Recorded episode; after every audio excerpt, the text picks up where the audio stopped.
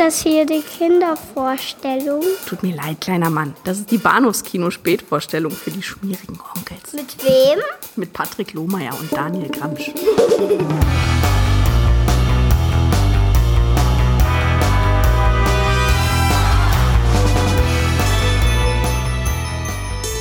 Everyone has a birthday they'll always remember. Can we open my presents now, Mommy?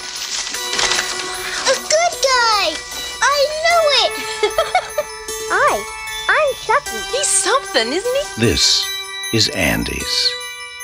Time for bed, Andy. Good night, baby. Good night, Aunt Maggie.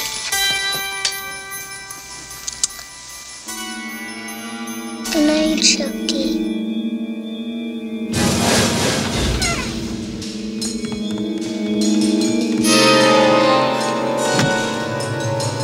Everyone knows most accidents happen at home. How did that happen? This is no accident. Andy? I'm Detective Mike Norris. Homicide. Andy! Miss Peterson's dead, Miss Barkley. She fell from the kitchen window. Someone's moved in with the Barclay family. And so has terror. Mommy, I know who was on the counter. Andy! Who, Andy? Chucky. Nobody believes you about Chucky. Hallo und herzlich willkommen zum Bahnhofskino, dem puppenlustigsten Podcast, wo gibt. Mein Name ist Patrick und bei mir ist der Daniel. Hello, Dolly.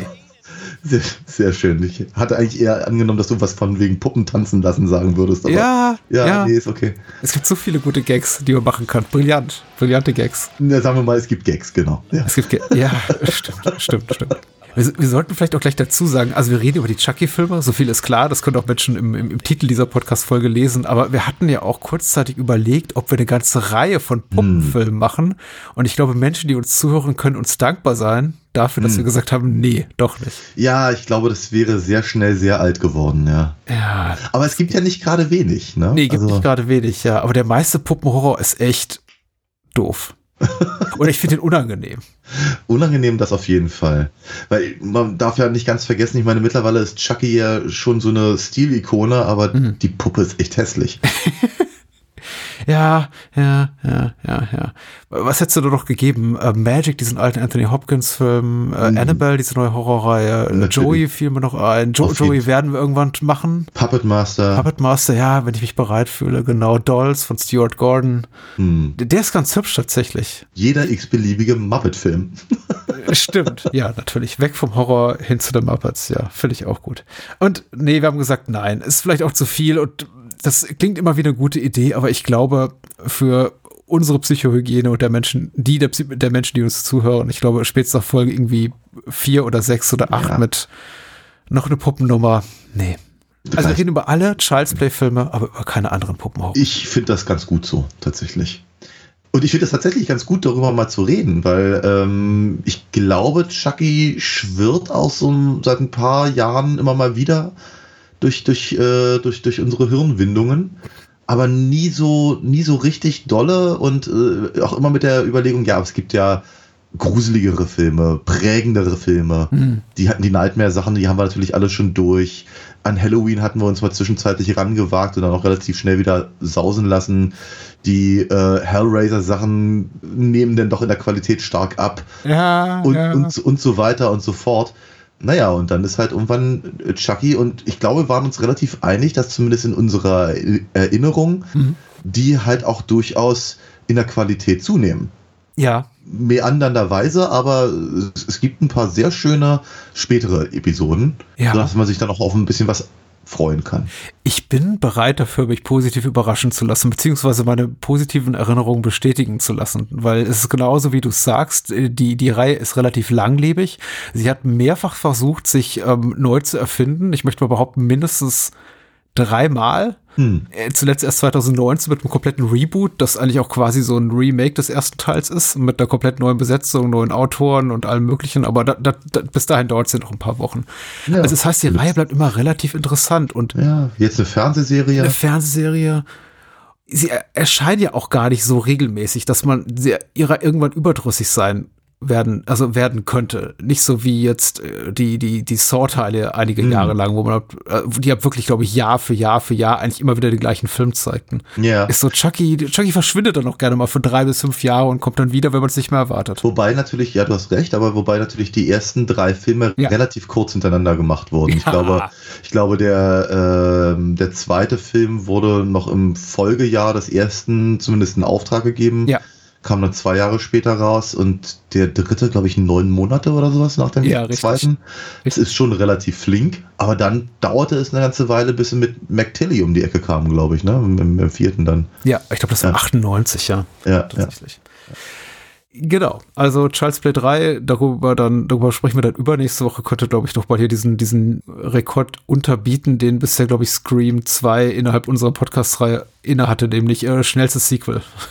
Weil ich glaube, der, der Scream 2 kam auch zehn Monate nach dem ersten. ja. Kann Aber man doch so begeistert war und dachte, nee, hier bloß dich irgendwas kalt werden lassen. Ja, absolut. Chucky die Mörderpuppe oder Child's Play. Chucky die Mörderpuppe ist ja immer noch ein bisschen st- der schönere Titel, wie ich finde, aus dem Jahr 1988. Es ist, sagen wir mal, ein Titel, mit dem wir natürlich groß geworden sind, wobei ich Child's Play halt, sagen wir mal, einen klassischeren Slasher-Titel finde. Also gerade, also sagen wir mal, ich habe so das Gefühl, das klingt eher wie, ein, wie einer aus der ersten Riege, also was so in den 70ern noch entstanden. Und so wirkt er halt nicht unbedingt. Ne? Also ich glaube, er ist sich schon, er ist sich schon so ein bisschen bewusst der Historie, an deren Ende er kommt. Die Historie, an deren Ende kommt. Ja, Essen äh, Spitze, da sollte man sagen. 1988 war jetzt nicht eben die Hochzeit der Slasher-Filmwelle, sondern eigentlich schon so die Zeit, als ähm, die meisten sehr, sehr populären Reihen aus ihrem letzten Loch pfiffen. Das heißt, so, sowas wie Nightmare on Elm Street und, und Friday 6 oder 7, was damals gel gelaufen sein muss, waren eben immer noch relativ erfolgreich. Ich glaube, 1988 kam der vierte oder fünfte Nightmare on Elm Street Film raus. Also sagen wir mal so, die waren nicht mehr wirklich gruselig. Die zogen immer noch Leute ins Kino, aber die Qualitäten dieser Filme waren andere, als jetzt wirklich Leute zu schockieren. Äh, sondern einfach eher, glaube ich, mit größtmöglichem äh, MTV beeinflussten Entertainment zu, zu bezaubern und Kritiker aufzuregen. Insbesondere eben auch Siskel und Ebert, die sich in den USA immer sehr dafür stark machten, dass solche Filme am besten äh, we weggeschlossen werden, weil Ja, sie ja. die Jugend korrumpieren. Ja, nee, ansonsten, ich meine, natürlich, natürlich gab's halt äh, 88 eben, also es gab den zweiten Hellraiser. Ja. Es gab den, ich glaube, siebten Friday the 13th. Ja, Und ja, so. Und ja. Poltergeist 3 kam raus. Uh. Phantasm 2. Also äh, äh, waren doch etliche Sachen, sagen wir mal, in der, in der Fortsetzungsreihe oder in Fortsetzungsreihen. Aber ansonsten hat man ja schon, glaube ich, zumindest angefangen zu versuchen, auch in andere Richtungen zu gehen. Ähm, äh, The Blob zum Beispiel wieder Stimmt. raus, rauszu, rauszuholen. Oder ja, was fällt mir noch ein? Aber äh, Maniac Cop äh, und so. Also sagen wir denn doch, dann doch eben, sagen wir mal, vielleicht eben nicht das, das 17. Remake oder nee, nein, ähm, die 17. Fortsetzung, Sequel wollte ich sagen, Mhm. sondern eben auch mal ja andere andere Bereiche im Horror bisschen abzu, abzudecken. Und dann kommt halt hier Chucky um die um die Ecke und sagt, ja, ich mach mal was Neues auf. Ja. Wobei ich finde, ich find, der erste Film schreit einen schon Franchise an. Ich glaube, das war auch der Gedanke dahinter.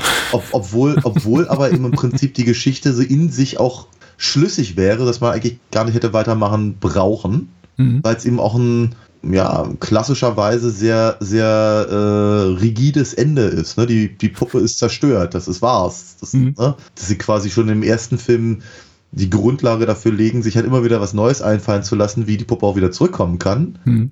Auch nicht uninteressant. Ne? Also Ich finde ihn insofern auch sehr zeitgeistig für Slasher-Filme der späten 80er, als dass er natürlich auch sehr, sehr augenzwickert ist in seinem Humor, einen sehr bösartigen Humor bietet. Du hast ja auch Maniac Cop gerade erwähnt oder das Blob Remake. Das sind ja auch Filme, die durchaus auch hu- humoresk aufgeladen sind, möchte ich mal sagen. Also, das sind jetzt alles keine Filme und eben auch die späteren Nightmare-Teile und die Friday-Teile. Also, mit Ausnahme möchte ich mal sagen, so der Halloween-Reihe gab es ganz wenige noch, glaube ich, so große Slasher-Film-Franchises, die nicht zu dem Zeitpunkt schon an dem Punkt angekommen waren, wo man auch eben sagte, so ein bisschen auch auf sich selber drauf guckte und sagte, na ja, also ein bisschen albern ist es schon, was wir hier machen. Mit, ja gut, Hellraiser auch mal ausdrücklich ausgenommen, wobei man da auch sagen muss, auch die waren ja relativ spät dran und die habe ich auch nie, niemals so richtig als Slasher-Filmreihe begriffen. Gerade mit Blick auf die späteren Teile, weil die, die ja immer mehr abdriften und eigentlich dann auch kaum noch irgendwas zu tun haben mit dem ersten, ersten Teil. Aber Dazu vielleicht ein andermal. Ja. Vielleicht. Vielleicht aber auch nicht. Ah, irg- irgendwie hätte ich ja schon doch durchaus Lust. ja, machen wir. Klar, ich hätte riesen Bock drauf, weil ich glaube, also bis, bis Teil 4 inklusive ist da immer noch Reizvolles drin zu finden. Also Hellraiser Bloodlines ist auch ganz, ganz schick, ehrlich gesagt. Aber irgendwann eben nicht mehr. Ja. Child's Play. 1988, ähm, extrem, ich möchte nur nicht mal sagen vor der Kamera, vor der Kamera auch, aber gerade hinter den Kulissen extrem prominent besetzt. Mir, mir sind te- teilweise hier die Ohren geschlackert, Hm. äh, als ich hier die, einige Namen sah, die teilweise noch am Anfang ihrer Karriere standen, wie hier Sharon Bialy, die mittlerweile für A alle AMC-Serien das Casting macht und da mittlerweile so eine, so, so eine Göttin ihrer, ihrer, ihrer Zunft ist in, in den USA und hab äh, Walking Dead und Breaking Bad und Better Call Saul und, und alle möglichen HBO-Serien castet. Also die ist mittlerweile eine große Nummer, die habe ich hier gesehen, eine ihrer ersten Produktionen.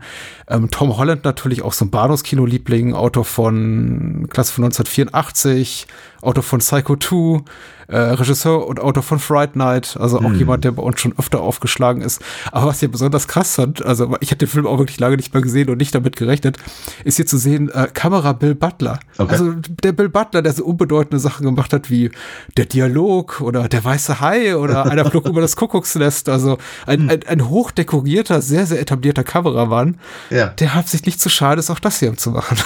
ja. Was für ihn spricht. Ja, nur ist aber auch so, dass ja irgendwie äh, Steven Spielberg auch irgendwie so ein bisschen zumindest Interesse an der, an der Reihe hatte. Mhm. Vielleicht hängt es damit auch ein bisschen zusammen. Prost. Meine Antwort bleibt aus, weil ich einen Schluck getrunken habe. ja, ich sage Oh, jetzt Prost. bin ich, jetzt bin ich soweit. Genau. Äh, vor der Kamera Catherine Hicks, äh, bekannt unter anderem aus Star Trek 4. Genau. Richtig, genau. Voyage Home. Ja, da Ja, hab ich auch sofort Taylor. Richtig. Ja, genau. Chris Äh, Sarandon, ja. ganz großartig. Ja. Äh, auch bekannt aus Fright Night und natürlich als äh, Stimme, nicht Gesangsstimme von Jack Skellington. Richtig. Ähm, Brad Dourif, immer Ja. gern gesehen. Ich wollte gerade Und, sagen, jeder Film ist besser, mit, wenn Brad Dourif drin ist. und Alex Vincent, den wir äh, häufiger in dieser Reihe sehen werden. Hm. Genau. Böser Film war mal indiziert, mittlerweile vollkommen zu Recht ab 16 Jahren freigegeben und die OFDB-Inhaltsangabe liest sich folgendermaßen. Geschrieben hat sie unser lieber Moonshade. Ah, Er dich mal wieder. Hier zu Gast und äh, er schreibt, seit schier einer Ewigkeit jagt der Chicagoer Polizist Mike Norris, das Chris Sarandon, den Serienmörder Charles Lee Ray, Brad Dourif. Doch schließlich kann er ihn nach einer wilden Verfolgungsjagd in einem Spielzeugladen stellen und schwer verwunden. Mittels eines Voodoo-Zaubers versetzt er jedoch vor seinem Tod seine Seele in das nächstmögliche Gefäß. Eine Good Guy-Puppe, die einem kleinen Jungen mit roten Haaren nachgebildet ist. Genau diese Puppe ist es, die die finanziell knappe Verkäuferin Karen, das Catherine Hicks, als Schnäppchen für ihren Sohn Andy Alex Winston zum Geburtstag erwirbt. Doch Charles Lee Rays Geist kann die Puppe kontrollieren und so muss als erstes die Babysitterin dran glauben. Das bringt wiederum Norris auf den Plan, der der Beteuerung des kleinen Jungen, seine Puppe wäre böse, natürlich keinen Glauben schenkt. Zunächst zumindest. Punkt, Punkt, Punkt. Ähm, ja. ich hatte Spaß. Auf jeden Fall. Ich meine, ich wollte auch gerade sagen, ich habe auch an der, an der Zusammenfassung überhaupt nichts auszusetzen, weil ich glaube, das ist äh, ziemlich genau erkannt, was eigentlich der Spaß an diesem Film ist. Ne, dieser, dieses, also zum einen natürlich einfach die absurde Idee, eben die, die, die, die, die, die so eine Puppe halt als Mörder äh, rumrennen zu lassen. äh, End 80er passend halt mit diesem Voodoo-Zauber, sehr schön. Ja, ja, ja. Schön, schön doof und abgelutscht, aber, aber funktioniert ja durchaus. Vor allem vermutlich wegen Brad Dourif. Ja. Und natürlich eben so diese, diese, diese, diese Frage, die relativ lang ja auch durchaus, also bestimmt eine halbe, halbe Stunde irgendwie aufrecht gehalten wird, eben, ähm, äh, wer, wer, wer ist denn wirklich der Mörder? Ich meine, wir wissen natürlich alle, aber dass eben alle anderen Figuren halt irgendwie auch den Jungen ähm, äh, verdächtigen und so und Mhm. wie es halt auch gedreht ist. Und es ist schön. Also doch, durchaus. Ich finde, das passt alles sehr genau, aber ich meine, viel, viel mehr hat's ja auch dann nicht. Ne? Also der keine, da werden ja keine großen, großen Themen aufgemacht, die ganzen, also das, das Interesse zum Beispiel an, wie funktioniert der Voodoo-Zauber, ist erschreckend gering. Ja. Interessiert wirklich niemanden in diesem Film. Inklusive hier Dr. Death, Voodoo-Priester oder, oder Charles Lee Ray höchstpersönlich. Ja. Es, ist, es ist halt einfach da und ähm, es werden eben auch keine, keine, also ich, anders gesagt, ich, ich, ich, kenn, ich kenne genug Leute, die Puppen gruselig finden, Mhm. weil, weil sie eben so, so kalte Augen oder, oder eben kein sie sehen halt echt aus, aber irgendwie sind sie es nicht. Und also gerade so, so Hand, äh, hier, äh, Bauchrednerpuppen und sowas äh, äh, mögen viele halt gar nicht. Mhm. Ähm, von daher glaube ich das schon, aber auch da hat der Film erstaunlich wenig Interesse daran, mehr als nur die Prämisse zu präsentieren und nicht so sehr die, die Urängste zu erforschen, wie es halt bei Freddy der Fall ist oder, oder, oder Jason später oder sowas. Ja, der Film ist psychologisch wirklich wenig investiert. Er macht wirklich einfach nur Spaß. Und das ist ähm, ungleich jetzt auch zu anderen, äh, später zu großen Horror-Franchises au ausgebauten Reihen, beginnt er noch nicht mal wirklich mit, mit großem Ernst. Man kann ja wirklich auch den frühen, äh, dem ersten Halloween und oder Nightmare on Elm Street Teil, aber mit vielleicht auch kleineren Abstrichen und nicht mal dem ersten Friday Teil äh, absprechen, ein, ein gewisses Maß an Neugier an dem Innenleben ihrer, ihrer Figuren.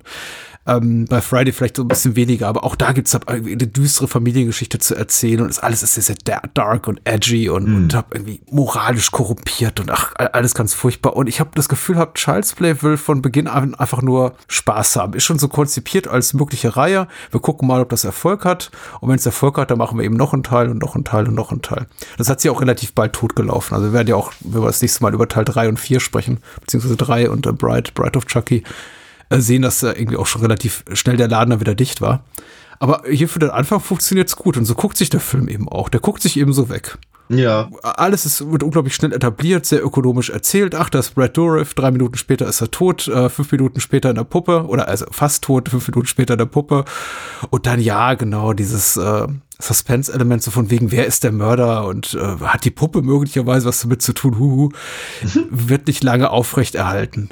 Aber ich finde es interessant, dass sie es versucht haben. Und dann habe ich mich auch gefragt an der Stelle und auch nochmal so einen Blick auf die, zum Beispiel auf die, auf die Werbematerialien, die damals zum Film rauskamen, guckt, habe ich eben gefragt, wurde die Puppe auch schon von Seiten der Trailer und auch der Kinoplakate so eindeutig als Mörder da schon verkauft, also dass eigentlich die Leute eh von vornherein wussten, dass die Puppe ist. Und in den Trailer muss ich sagen, ja. Aber auf dem Kinoplakat ist ja zum Beispiel dieses äh, äh, Chicagoer Mietshaus zu sehen, einfach nur. Und man sieht so das Auge von Chucky durch, Ja. so, glaube ich, blitzdurchzuckte Wolke luken. Also das, da, da gibt es schon noch so, so ein gewisses Maß an Zweideutigkeit, möchte ich mal sagen. Oder Ja. Uneindeutigkeit. Ja, also ich, ich meine auch gelesen zu haben, dass eben dieser, dieser Suspense-Faktor noch ein bisschen länger eigentlich aufrecht äh, gehalten werden sollte und dann eben produktionsseitig ähm, die Puppe mehr in den Vordergrund gerückt wurde, weil sie, naja, eben auch einfach besser funktioniert vermutlich. Eben auch durch das Novum. Und sicherlich auch durch die Tricktechnik, weil das ist schon, ist schon toll, was sie auch schon im ersten Film mit der Puppe alles machen. ähm, Die Mimik und äh, die Bewegungen und auch die Art und Weise, wie sie eben in Szene gesetzt ist, dass man eben gar nicht mal so sehr sieht, wann eben es jemand in einem Kostüm ist und wann eben äh, es ein Animatronic ist und wann eben vielleicht teilweise Handpuppe und so. Es ist, äh, ich, ich, ich glaube, die Serie wird noch besser, halt, was, was das angeht, aber auch schon im ersten Film ist auch der Ansatz gar nicht schlecht. Ich muss ganz ehrlich sagen, also da ich den ersten Film, wie ich jetzt feststelle, noch nie gesehen habe vorher, Oh. ähm, der spätere schon, aber den, den kannte ich noch nicht tatsächlich. Äh, vielleicht, weil er indiziert war. Möglich, keine Ahnung. War ich tatsächlich etwas erstaunt darüber, wie, wie wenig quirky Chucky rüberkommt. Also wie, wie, wie wenig wirklich dusselige Sprüche er reißt oder, oder, oder, oder äh, Sachen, die eben äh, schwarzhumorig sind. Ja. Dass, dass, dass der Film eher im Spaßelement angesiedelt ist, ja, das schon, das, da gebe ich dir auch völlig recht. Aber also so, so richtig zum Lachen, ich glaube, fallen mir nur zwei Szenen ein, oder zumindest sind mir nur zwei Szenen aufgefallen und an eine erinnere ich mich. Nämlich wenn, äh, wenn Chris Sarandon im Auto ist und die äh, und von dem von der von dem von, von Chuckys Messer gepiekst wird und der dann irgendwann mit den mit den, mit den Beinen auf dem, auf dem Armaturenbrett ist, um in der Luft zu hängen. Das fand ich halt sehr slapstickig und eben durchaus komisch. Ansonsten, glaube ich, gab es wirklich noch eine einzige andere Sache und ich habe sie jetzt schon wieder vergessen, weil es eben nicht so wahnsinnig komisch alles war. Ja. Ich glaube, der, der Gruselaspekt ist ja, glaube ich, doch immer noch vordergründiger. Aber Fall. eben, aber eben schon so, und da hast du ja völlig recht, eben so, dass es Spaß macht und nicht eben, ja, wie ich vorhin sagte, eben Urängste anspricht oder, oder ans, äh, ja, also die, ans, ans Eingemachte geht halt. Also ich muss sagen, ich mag ja auch Gruselpuppen eher, eher wenig. Es hat sich bei mir so im Laufe der Jahre ein bisschen relativiert. Also früher habe ich mich an solche Filme gar nicht reingetraut, weil ich ja ein gebranntes Kind war aufgrund meiner, meiner äh, früh, frühkindlichen Erfahrung mit Chuck, mit, mit Joey und ich einfach äh, Puppen in gerade Gruselfilmen so gehasst habe, dass ich diese Filme gar nicht gucken wollte. Dennoch hat ja. natürlich die Reihe, also die, das Wissen um die Existenz hier der Child's Play-Reihe schon eine große Faszination auf mich ausgeübt. Ich habe den Film aber auch erst, glaube ich, in späteren Jahren gesehen, weil du ja völlig zu Recht gesagt hast, der Film, nochmal gesagt hast, der Film war indiziert. Es war lange Zeit nicht so leicht, an, in, äh, an, an ihn heranzukommen. Indiziert heißt jetzt nicht beschlagnahmt. Das heißt, natürlich konnte man den im, am 18-Bereich der Videothek ähm, aufstellen, aber mhm. eben nirgendwo sonst. Also du konntest jetzt nicht in den Kaufhof gehen und hier dir einfach so ein Kauftape mitnehmen. Richtig, in 88 äh, war ich noch nicht äh, Richtig. Ähm, deswegen habe ich ihn, glaube ich, auch erst gesehen, kurz vor oder zu meiner Volljährigkeit. Und dann war natürlich der Gruselfaktor einfach weg. Und ich war mhm. aber auch relativ dankbar dafür, weil ich muss sagen, ich bin, wie gesagt, immer noch so ein bisschen dünnhäutig bei dem Thema gruselige, gruselige Puppen in Horrorfilmen. Ich war dann ehrlich gesagt auch immer ganz dankbar, dass die Filme nicht so harsh waren, so, so creepy einfach waren, wie, wie sie in meinem, in meinem Kopfkino dann hätten, warte mal, abliefen, wie auch immer. Also ich habe mir Schlimmeres vorgestellt. Ja. Die waren weniger blutig, sie waren einfach weniger gruselig. Äh, sie haben also durchaus spannende und gruselige Momente, aber es war niemals so, ich, ich hatte ja nie einen Moment, jetzt auch beim Sequel nicht, wo ich sagte, oh, mich packt da hier das blanke Entsetzen. Ja. Ich finde das Konzept einer Puppe, die durch die Gegend läuft und Menschen umbringt, schon schlimm. Und gerade so in den Total, wenn man ab Chucky sieht, beziehungsweise irgendwie einen, einen kleinen Menschen in einem Chucky-Kostüm, der dann halt die Puppe spielt, hm wenn man den, den ganzen Körper sieht, wie sie sich vor, vor, voran bewegt, vor allem wenn sie da durch das Treppenhaus läuft, da wo Andy ist dann der Psychiatrie oder so. Ja. Was ist das? Kinder, Kinderknast. So. armer, armer Andy. Ja, eingesperrt. Ja, das fand ich schon schlimm. Also Andys Blick da aus dem Fenster ja, und, oh ja. ja. Ah, das ist so ein Michael Myers Moment auch gewesen. Ja. Deswegen sage ich ja auch, ich habe schon das Gefühl, dass sich der Film halt bewusst ist, was, was er tut, weil eben doch relativ viel vorher schon kam. Mhm. Das heißt, er weiß relativ genau, was funktioniert und äh, weiß eben auch, an welchen Stellen er entweder abweichen muss oder es eben nachmachen kann oder aber eben sich auch ein bisschen, ein bisschen darüber lustig ja. macht. Weil ich glaube, ich glaube, ein ganz, ganz großer Teil des Spaßfaktors des ersten Films liegt eben auch einfach an der Absurdität der Prämisse. Mhm. Im, zu sagen, ja, hier haben wir eben, wir haben eben keine, also es ist, es ist, es ist ja eben, es ist ja eben, es ist eben keine, keine Nee, das ist eigentlich, nee, was ich sage, ist falsch. Ich würde sagen, das ist keine übernatürliche Puppe. Also mhm. es ist schon in gewisser Weise so, ich meine, auf übernatürliche Art und Weise kommt Charles Lee Ray halt in die Puppe, aber es ist ja keine, es ist ja selber keine Voodoo-Puppe in dem Sinne oder, oder eben irgendwas, irgendwas Dämonisches oder, ja. Äh, oder eben so, so ein Unterbewusstseinsdingens oder aus dem Jenseits wie halt bei Joey oder die, der, hier der, der, der Clown aus Poltergeist oder so ja. in der Richtung, ne? sondern es ist, sie nehmen halt im Prinzip ein, ein, ein, ein Design. Ja. Ich, ich finde ich find diese ganzen Anspielungen an die, aber dazu gleich mehr diese äh, an, an 80er Jahre Popkultur finde ich ganz toll. Aber sie nehmen halt ein sehr bekanntes Design mehr oder weniger aus jeden Tagen mhm. und, äh, und sagen einfach, ja, das, das ist jetzt eben der Mörder. Und wir geben ihm halt die Stimme eines erwachsenen Mannes. Mhm. Und Brad Dourif war damals ja auch schon kein Unbekannter. Das ist, das ist halt die, das ist halt ihre, ihre Grundlage. Und sie sind sich dessen bewusst, wie bekloppt das eigentlich ist.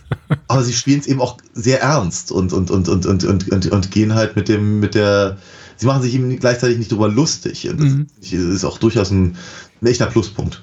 Sie machen sich nicht drüber lustig, aber sie sind erstaunlich wenig interessiert an der ganzen an der Logik, an dem, was sich dahinter im ja, Vorgang ja. abspielt. Also überhaupt die ganze äh, Art und Weise, wie kommt äh, hier Charles D. Ray zu diesem Voodoo-Zauber an, wie, wie kommt er diesen Typ John, der dann später auftaucht, sein Priester quasi, dem all diese Tricks auch beigebracht hat. Sagen Sie nicht, dass, dass die, gemeinsam im Knast waren? Ja, schon, aber es sind alles so, das sind so Halbsätze, die fallen dann irgendjemand. Ja, genau, jemand sagt, ja, stimmt, die waren doch zusammen im Knast und ja, er muss da gewesen sein und die entdecken dann ab dieses Graffiti an der Wand und ach ja, jetzt ist ja alles klar und ich denke mir, ja, eigentlich ist gar nichts klar. Also was der Film hier unterbringt, in unter 90 Minuten an, ähm, äh, an, an Mythologie, also äh, was er dafür ein, ein quasi erzählerisches Universum aufbaut, das ist schon wahnsinnig viel.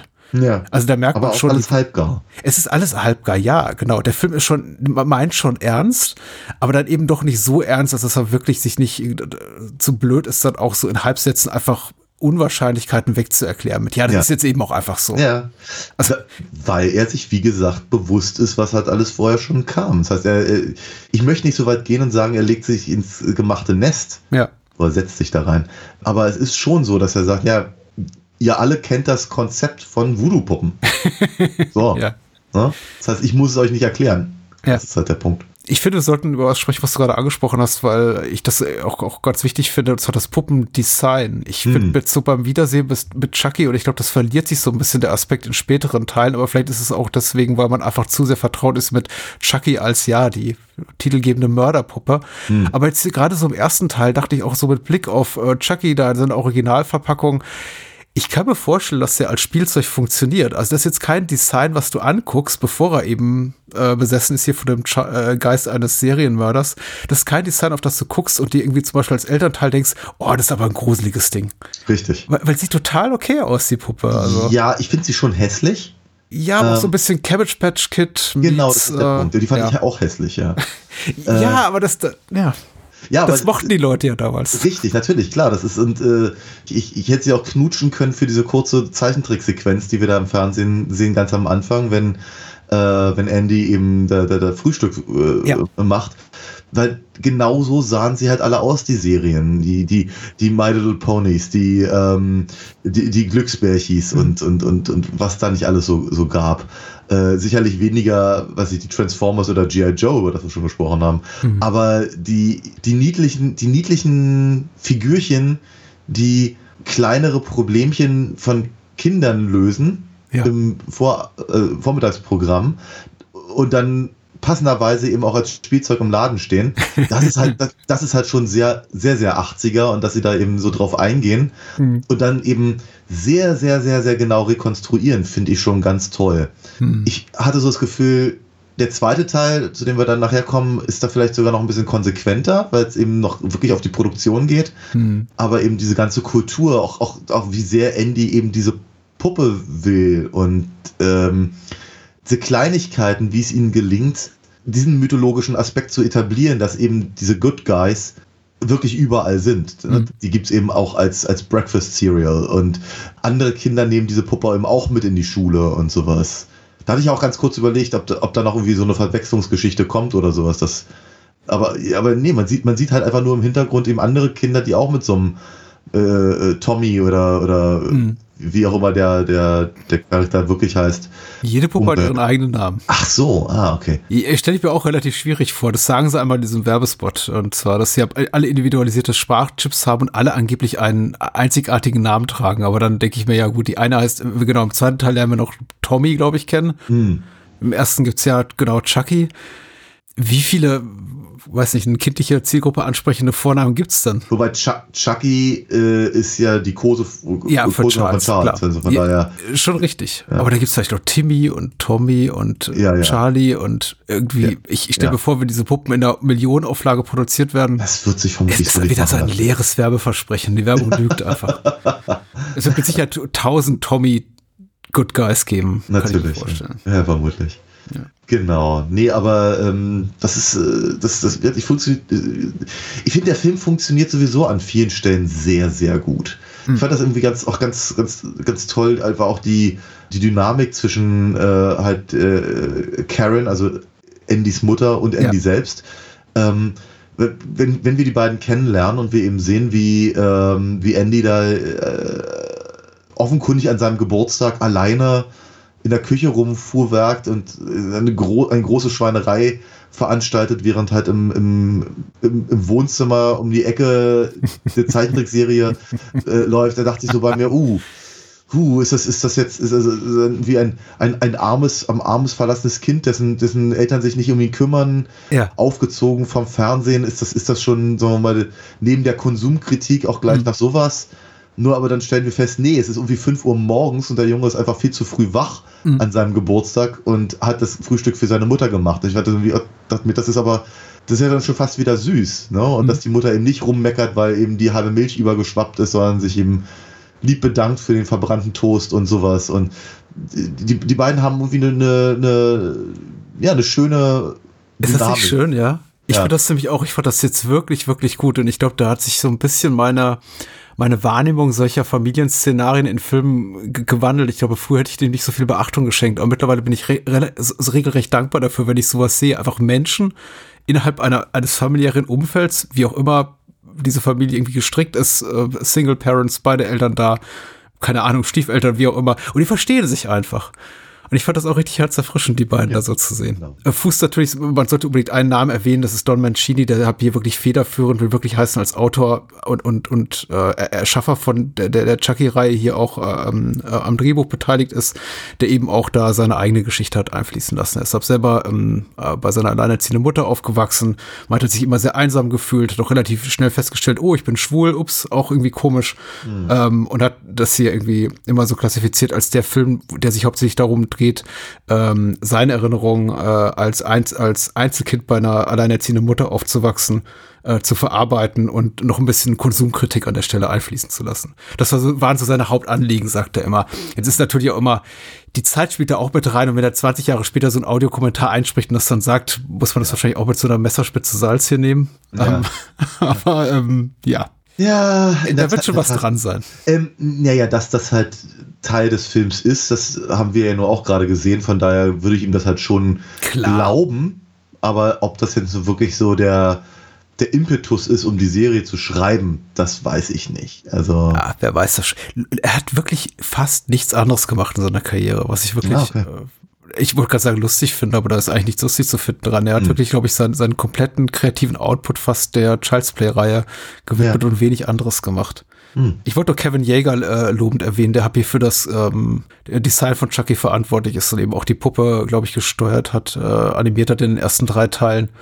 Auch so ein legendärer Effektspezialist, äh, der, der viel zu selten zur Sprache kommt, aber über, wir, wir haben schon über 20 seiner Filme gesprochen, an denen er mitgearbeitet hat. Also Face of Starship Troopers, die komplette Nightmare on Elm Street Reihe. Er hat den äh, Crypt Keeper in den Tales from the Crypt Filmen und der, der Fernsehserie konzipiert, designt und äh, hat hier nach, ist hier bei dem Film auf Catherine Hicks getroffen, die auch geheiratet hat. Die sind immer Ah, noch ja. zusammen, immer, immer noch verheiratet. Bis zum ach, das ist aber schön. Ja, süß, ne? ja, ja, sehr schön. Ich, äh, genau, vielleicht an der Stelle auch noch kurz erwähnt, weil das, ich glaube, auch ganz gut zu der Dynamik, zumindest in der ersten Hälfte des Films, ähm, der Familie passt. Mhm. Natürlich eben Aunt Maggie, also die, die, die, die Freundin von, äh, von Andys Mutter Karen, die ja auch quasi Teil dieses, dieses, äh, dieser, dieser der Familie ist, ähm, weil sie eben Catherine Hicks Figur unterstützt und, und ihr äh, hilft halt diese, diese, diese Puppe, die sie sich eigentlich nicht leisten kann, von dem, dem Abziehbild eines, eines 80er Jahre obdachlosen Ja, ich weiß. Straßendealers, äh, Ja. äh, um Gottes Willen. Aber na gut. Die, die, ich habe hab so, hab so das Gefühl, der Aspekt ist nicht so gut gealtert. Ähm, Ja, aber, aber, mit dem obligatorischen Einkaufswagen. natürlich. Aber Dinah Manoff ist, ist tatsächlich sehr gut in der Rolle. Ähm, ähm, sie, sie ist mir persönlich eigentlich nur bekannt äh, durch äh, ähm, äh, Grease, Ja. weil sie da, weil sie da Marty äh, äh, gespielt hat, die leider kein Lied singen darf wie im, im eigentlichen Musical. Mhm. Ähm, aber ähm, ja, sie ist ziemlich, sie ist ziemlich großartig hier und äh, hat die äh, fragwürdige Ehre, als erstes ins Gras beißen zu müssen. Aber was für ein toller Ab. Oh ja, Ja. das ist schon nicht schlecht. Zu dem Zeitpunkt ist der Film halt noch nicht so ganz gefestigt in der, in der Perspektive auf die Mörderpuppe an sich, sondern hat immer noch so dieses, na, ist der Junge vielleicht ein bisschen seltsam? Mhm. Äh, Diese, diese Point of View, diese, diese fast schon Evil Dead-artigen, knapp über dem Boden die Kamera haltenden äh, Momente. Ähm, und, und, und Chucky rennt halt durch die Wohnung und wir wissen nicht genau, was da ist. Und ja, und dann fliegt eben Aunt Maggie aus dem Fenster und knallt sehr unangenehm auf ein Auto. Also Hm? da traut sich der Film schon so ein bisschen was. Das ist schon, also es ist sehr effektreich. Ja, total. Ich, ähm, ich finde auch, der Film hat sehr, profitiert sehr davon, dass er eben on Location gedreht ist in, in Chicago. Das war jetzt in den 80ern noch wirklich der absolute Ausnahmefall, dass man halt e- eben nicht in irgendeinem Hollywood äh, Studio Backlot gedreht hat, sondern dann eben tatsächlich in, in einer Stadt wie Chicago on Location. Das sind echte, ist ein echtes Mietshaus, das sind echte irgendwelche Hinterhöfe, Seitenstraßen, die wir da sehen, Ja. Straßenzüge, wo ab Carcrashs dann äh, stattfinden. Und also in, in der Zeit ist mir eigentlich so Chicago als äh, Ort, filmischer Ort hat eigentlich hauptsächlich aus Michael Mann-Filmen und Serien bekannt. Hm. Ich glaube, bevor Christopher Nolan entschieden hat, sein Gotham City ist ab Chicago, ist mir das so als, als wirklich populäre Kinostadt gar, gar nicht so wirklich im Bewusstsein. Mag sein, dass auch andere da schon ihre Filme gedreht haben, mit absoluter Na, Sicherheit, aber. John Huston halt, ne? Ja. Äh, John Huston. John Hughes, genau. John Hughes, ja. A absolut, ja. Er ist auch, er ist auch einer der, der wenigen. Aber ansonsten, ich war es eben gewohnt, als hier im, im provinziellen Teil von Deutschland sitzender äh, Video- und, und, und Kinogucker äh, hier immer auf den Kinoleinwänden auf Bildschirm immer nur New York zu sehen. Oder LA. Oder Ja. irgendwie hab einen Backlot, also eine Studioumgebung, die mir vorgab, äh, New York oder LA zu sein. Und das ist, äh, das fand ich auch relativ cool, hier einfach so mal ein paar Orte zu sehen, von denen ich mir dachte, ach, die sehe ich auch nicht, nicht immer hier im, im Film, gerade zu der Zeit. Ja. Und der Film ist extrem actionlastig, auch das hatte ich vergessen. Also es gibt da wirklich ein paar, paar Actionsequenzen, also der, der Sturz hier von, von Maggie oder äh, die, die Attacke von Chucky hier auf den, auf den Kopf, auf Mike und dann der, der äh, Crash dann und also, na holla. Also da, Ja. Das fängt ja auch, fängt ja auch gleich schon so an, ne? Diese Ja. Verfolgungsjagd von eben Chris Sarandon auf, auf Brad Dourif ist ja auch schon durchaus etwas, was man halt so oder so ähnlich auch am Anfang von irgendeinem Schwarzenegger-Film sehen könnte, Ja. rein theoretisch. Ne? Also und Charles Lee Ray bringt doch seinen Kompagnon um, ne? Da durch Ja. eine Hausexplosion. auch ein, ja, äh, pff, interessant. Ich habe keine Ahnung, wie das funktioniert und wie schnell dieses Haus sich mit Gas füllt, dass es eben auch explodieren kann, aber von mir aus, da muss ich ja ganz ehrlich sagen, da hatte ich ja wirklich so ein bisschen Sorge um den Jungen. Ja. Ne, also nicht, nicht so sehr, dass Chucky ihn umbringt, sondern eben einfach, weil, weil, weil sie ihm zeigen, wie der Junge da mit der mit der mit der äh, mit der U-Bahn irgendwie quer durch die Stadt fährt, um da halt irgendwo in den Slums zu landen, um dann an diesem Ratten äh, zerfressenen Haus da, also er selber ist ja nicht drin, aber im str- streunt da drum herum Mhm. und so, also das ist schon em- empfand ich als als gefährlich für die Figur Mhm. und eine interessante ich, ich finde es echt interessant, wie sie quasi wie die Kills von Chucky hier aufgebaut sind. Mhm. Dass es halt eigentlich eher um Rache geht. Bis zu dem Moment, wo er feststellt, ups, ich muss in dem Körper bleiben oder ich, es gibt eine Möglichkeit, aus dem Körper wieder rauszukommen und dann kommt halt dieser, dieser äh, Voodoo-Ritual-Aspekt auf einmal wieder rein.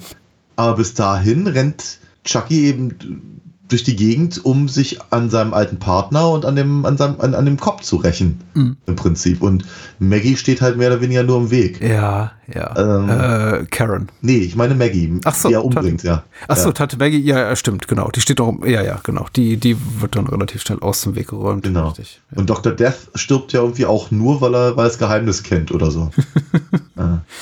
Ja, ja. Ich muss auch sagen, ich fand den, diesen ganzen Voodoo-Aspekt am, ich möchte, ich möchte nicht mal sagen, dass ich ihn schlecht fand, aber er war halt so halb gar und das hat Ja, mich tatsächlich ein bisschen gestört, gerade mit Blick auf ähm, äh, Candyman. Ich glaube, der zwei, drei Jahre, oder war das doch mal deutlich später, war das, ich glaub, das war sogar irgendwie- 89, oder? Ja, war das Dark? Ich glaube, Darkman kam, ich verwechsel immer gerne, Darkman kam 90 raus und Candyman hätte ich jetzt auch so auf 91 oder 92 geschoben, ehrlich gesagt. Aber wer weiß, vielleicht auch 89, wer weiß das schon. Auf jeden Fall nach diesem Film. Und der macht es eben besser. Also da ist einfach ein bisschen mehr Substanz drin. Wobei man da eben auch sagen muss, das ist nicht irgendwie, das ist halt der zentrale Aspekt dieses Films. Beziehungsweise des Schurken. Ja, hast übrigens recht, 92 ist Candyman. Und hier ist es eben einfach nur, genau, eine dieser vielen Aspekte der, der Handlung, die der Film so wegwischt mit, ach komm, dem, dem widmen Ja. wir eine Dialogzeile und dann ist es halt weg erklärt. Na klar. Na klar. Was okay ist. Aber du, du hast ja auch vorhin das angesprochen, das glaubt man den Gerüchten und ich glaube, die stimmen auch so. Tom Holland hat sich ja selber auch dazu geäußert. Er sagt ja selber, das war mal ein Zwei-Stunden-Film. Da hätten am Ende die Produzenten gesagt, hier, komm, nehmen wir mal einfach mal 20, 30 Minuten raus. Alle Sachen ohne die Puppe. Damit wir einfach diesen Killer-Puppen-Film haben. Ich, ich glaube, das hätte dem Film gut getan, tatsächlich an der einen oder anderen Stelle. Also gerade diese Voodoo-Nummer ist so ein bisschen, also die Ja. stoßt auf dieses Graffiti, dann irgendwie Schnitt zu Dr. John in seinem schäbigen Apartment. Äh, Cha- Charles D. Ray als Chucky kommt rein und dann ist er tot. Und Ja, ja, ja, ja. mehr, mehr erfahren wir nicht über, Nee. über die Backstory. Richtig, und dann, so, sowieso, aber ab dem Moment geht's halt dann auch wirklich sehr, sehr schnell. Ich meine, der Film lässt sich ja durchaus ein bisschen Zeit, eben, sagen wir mal, die, die nötigen Figuren halt kennenzulernen. Wir hat Karen, Andy, Maggie, selbst, selbst Detective Norris kriegt halt ein bisschen, bisschen mehr zu tun, als nur, sagen wir mal, die, die erste Szene, in der halt äh, äh, Charles Lee Ray äh, zur Strecke bringt. Aber wenn die Katze oder die Puppe aus dem Sack ist, äh, und eben sie alle wissen, ah, okay, hier Voodoo, Hm. dann geht's halt irgendwie hin und her und sehr, sehr schnell und dann, dann haben wir halt diese vorhin schon erwähnte äh, Attacke auf den, auf den, auf den, auf den Kopf im, im, im, im Auto. Was ich ja im Übrigen tatsächlich sehr, sehr lustig finde, diese, diese äh, es, es, es, ist ja so ein, es ist ja so ein Pet Peeve von mir, dass halt, dass, dass, dass Leute ins Auto steigen und oh, da ist jemand hinten auf, dem- auf dem Rücksitz. Und ich denke so bei mir, kann, also ich weiß nicht, kann, ich weiß nicht, was passieren müsste, dass ich nicht mitbekomme, dass jemand hinten auf dem Rücksitz ist. Das ist das, ich meine, ich mach, ich mach das Auto auf und bei mir gehen alle Lichter an, dann würde ich sehen, wenn da einer ist. Also ist ganz, ganz seltsam. Aber hier eben, da hätten sie vielleicht sogar noch ein bisschen mehr draus machen können, weil die Puppe ist so klein, dass man sie vielleicht tatsächlich wirklich nicht sehen würde. Von daher ist es halt schon fast wieder, wieder nachvollziehbar. Aber, ähm, aber äh, es ist- dann eben auch so, ja, wi- wiederum, sie machen sich nicht wirklich drüber lustig, aber sie machen es halt konsequent spaßig, wie er eben versucht, eben äh, während der Autofahrt äh, Chris Sarandon äh, zu erledigen und dann eben halt mit, den, mit, dem, mit, dem, mit dem Messer, das überall rein und rauskommt und so. Das ähnliches machen sie dann später ja nochmal an der, an der, an der äh, Toilettentür. Vielleicht als kleine Reminiszenz an, an The Shining oder sowas, aber auf Ja. jeden Fall, da ist halt deutlich weniger komisch, finde ich. Und äh, aber eben, wenn, wenn, wenn dann Andy eben auch dann in der, in der Psychiatrie landet und der Reporter aus dem Incredible Hulk als, als, als, als Arzt dann eben äh, elektroschockig ver, verbrutzelt und so. Also es geht dann auf einmal alles sehr, sehr schnell und eben auch durchaus ganz schön hart zu. Diese, diese Therapiemethoden für äh, kleine Kinder in entsprechenden äh, psychiatrischen Jugendanstalten sind sowieso immer ein bisschen merkwürdig. Aber das ist dieses Motiv so von wegen, wir, wir therapieren Kids mit Elektroschocks, das schlägt ja häufiger auf in, in In Hollywood-Filmen. der Tat. Und ich meine, sagen wir, ja, also auch Hast du als- Return to Oz mal gesehen? Mit Feruza Balk als Uh, ja. Dorothy? Ja, wo dann irgendwie die Onkel und Tante sagen so, ach, die, die, die Kleine ist so komisch, komm, wir, wir schicken sie mal zur Elektroschocktherapie. Ja, das ist tatsächlich heftig. Ich mag den Film tatsächlich ganz gerne vom Design her, aber äh, ja, der ist, der, ich fand den noch, ich habe mal sehr, sehr jung gesehen, weil fand ihn entsprechend erschreckend. Nee, aber ich meine, Elektroschocktherapie gerade eben natürlich ähm, für, für ja, schwule Männer einer, einer bestimmten Altersklasse ja auch Ja. nicht völlig abwegig. Und vielleicht ist das da auch von, von Ton Mancini halt mit eingearbeitet worden. Hey, ja, klar. Das ist jetzt schon sehr, Sehr meta, ich weiß, aber Nee, trotzdem. das ist jetzt einfach sehr tief gelesen, aber ich finde das tatsächlich sehr gut. Warum nicht? Ich meine, Ja. klar. Bring- Bringe nicht auf solche Ideen. Er wird es garantiert im nächsten Making-of, falls du mal so ein neues Ding produziert, jetzt in der Reihe verbraten und sagen, ja, ja, das ist doch von vornherein mein Plan. Das ist ja hier ganz klar.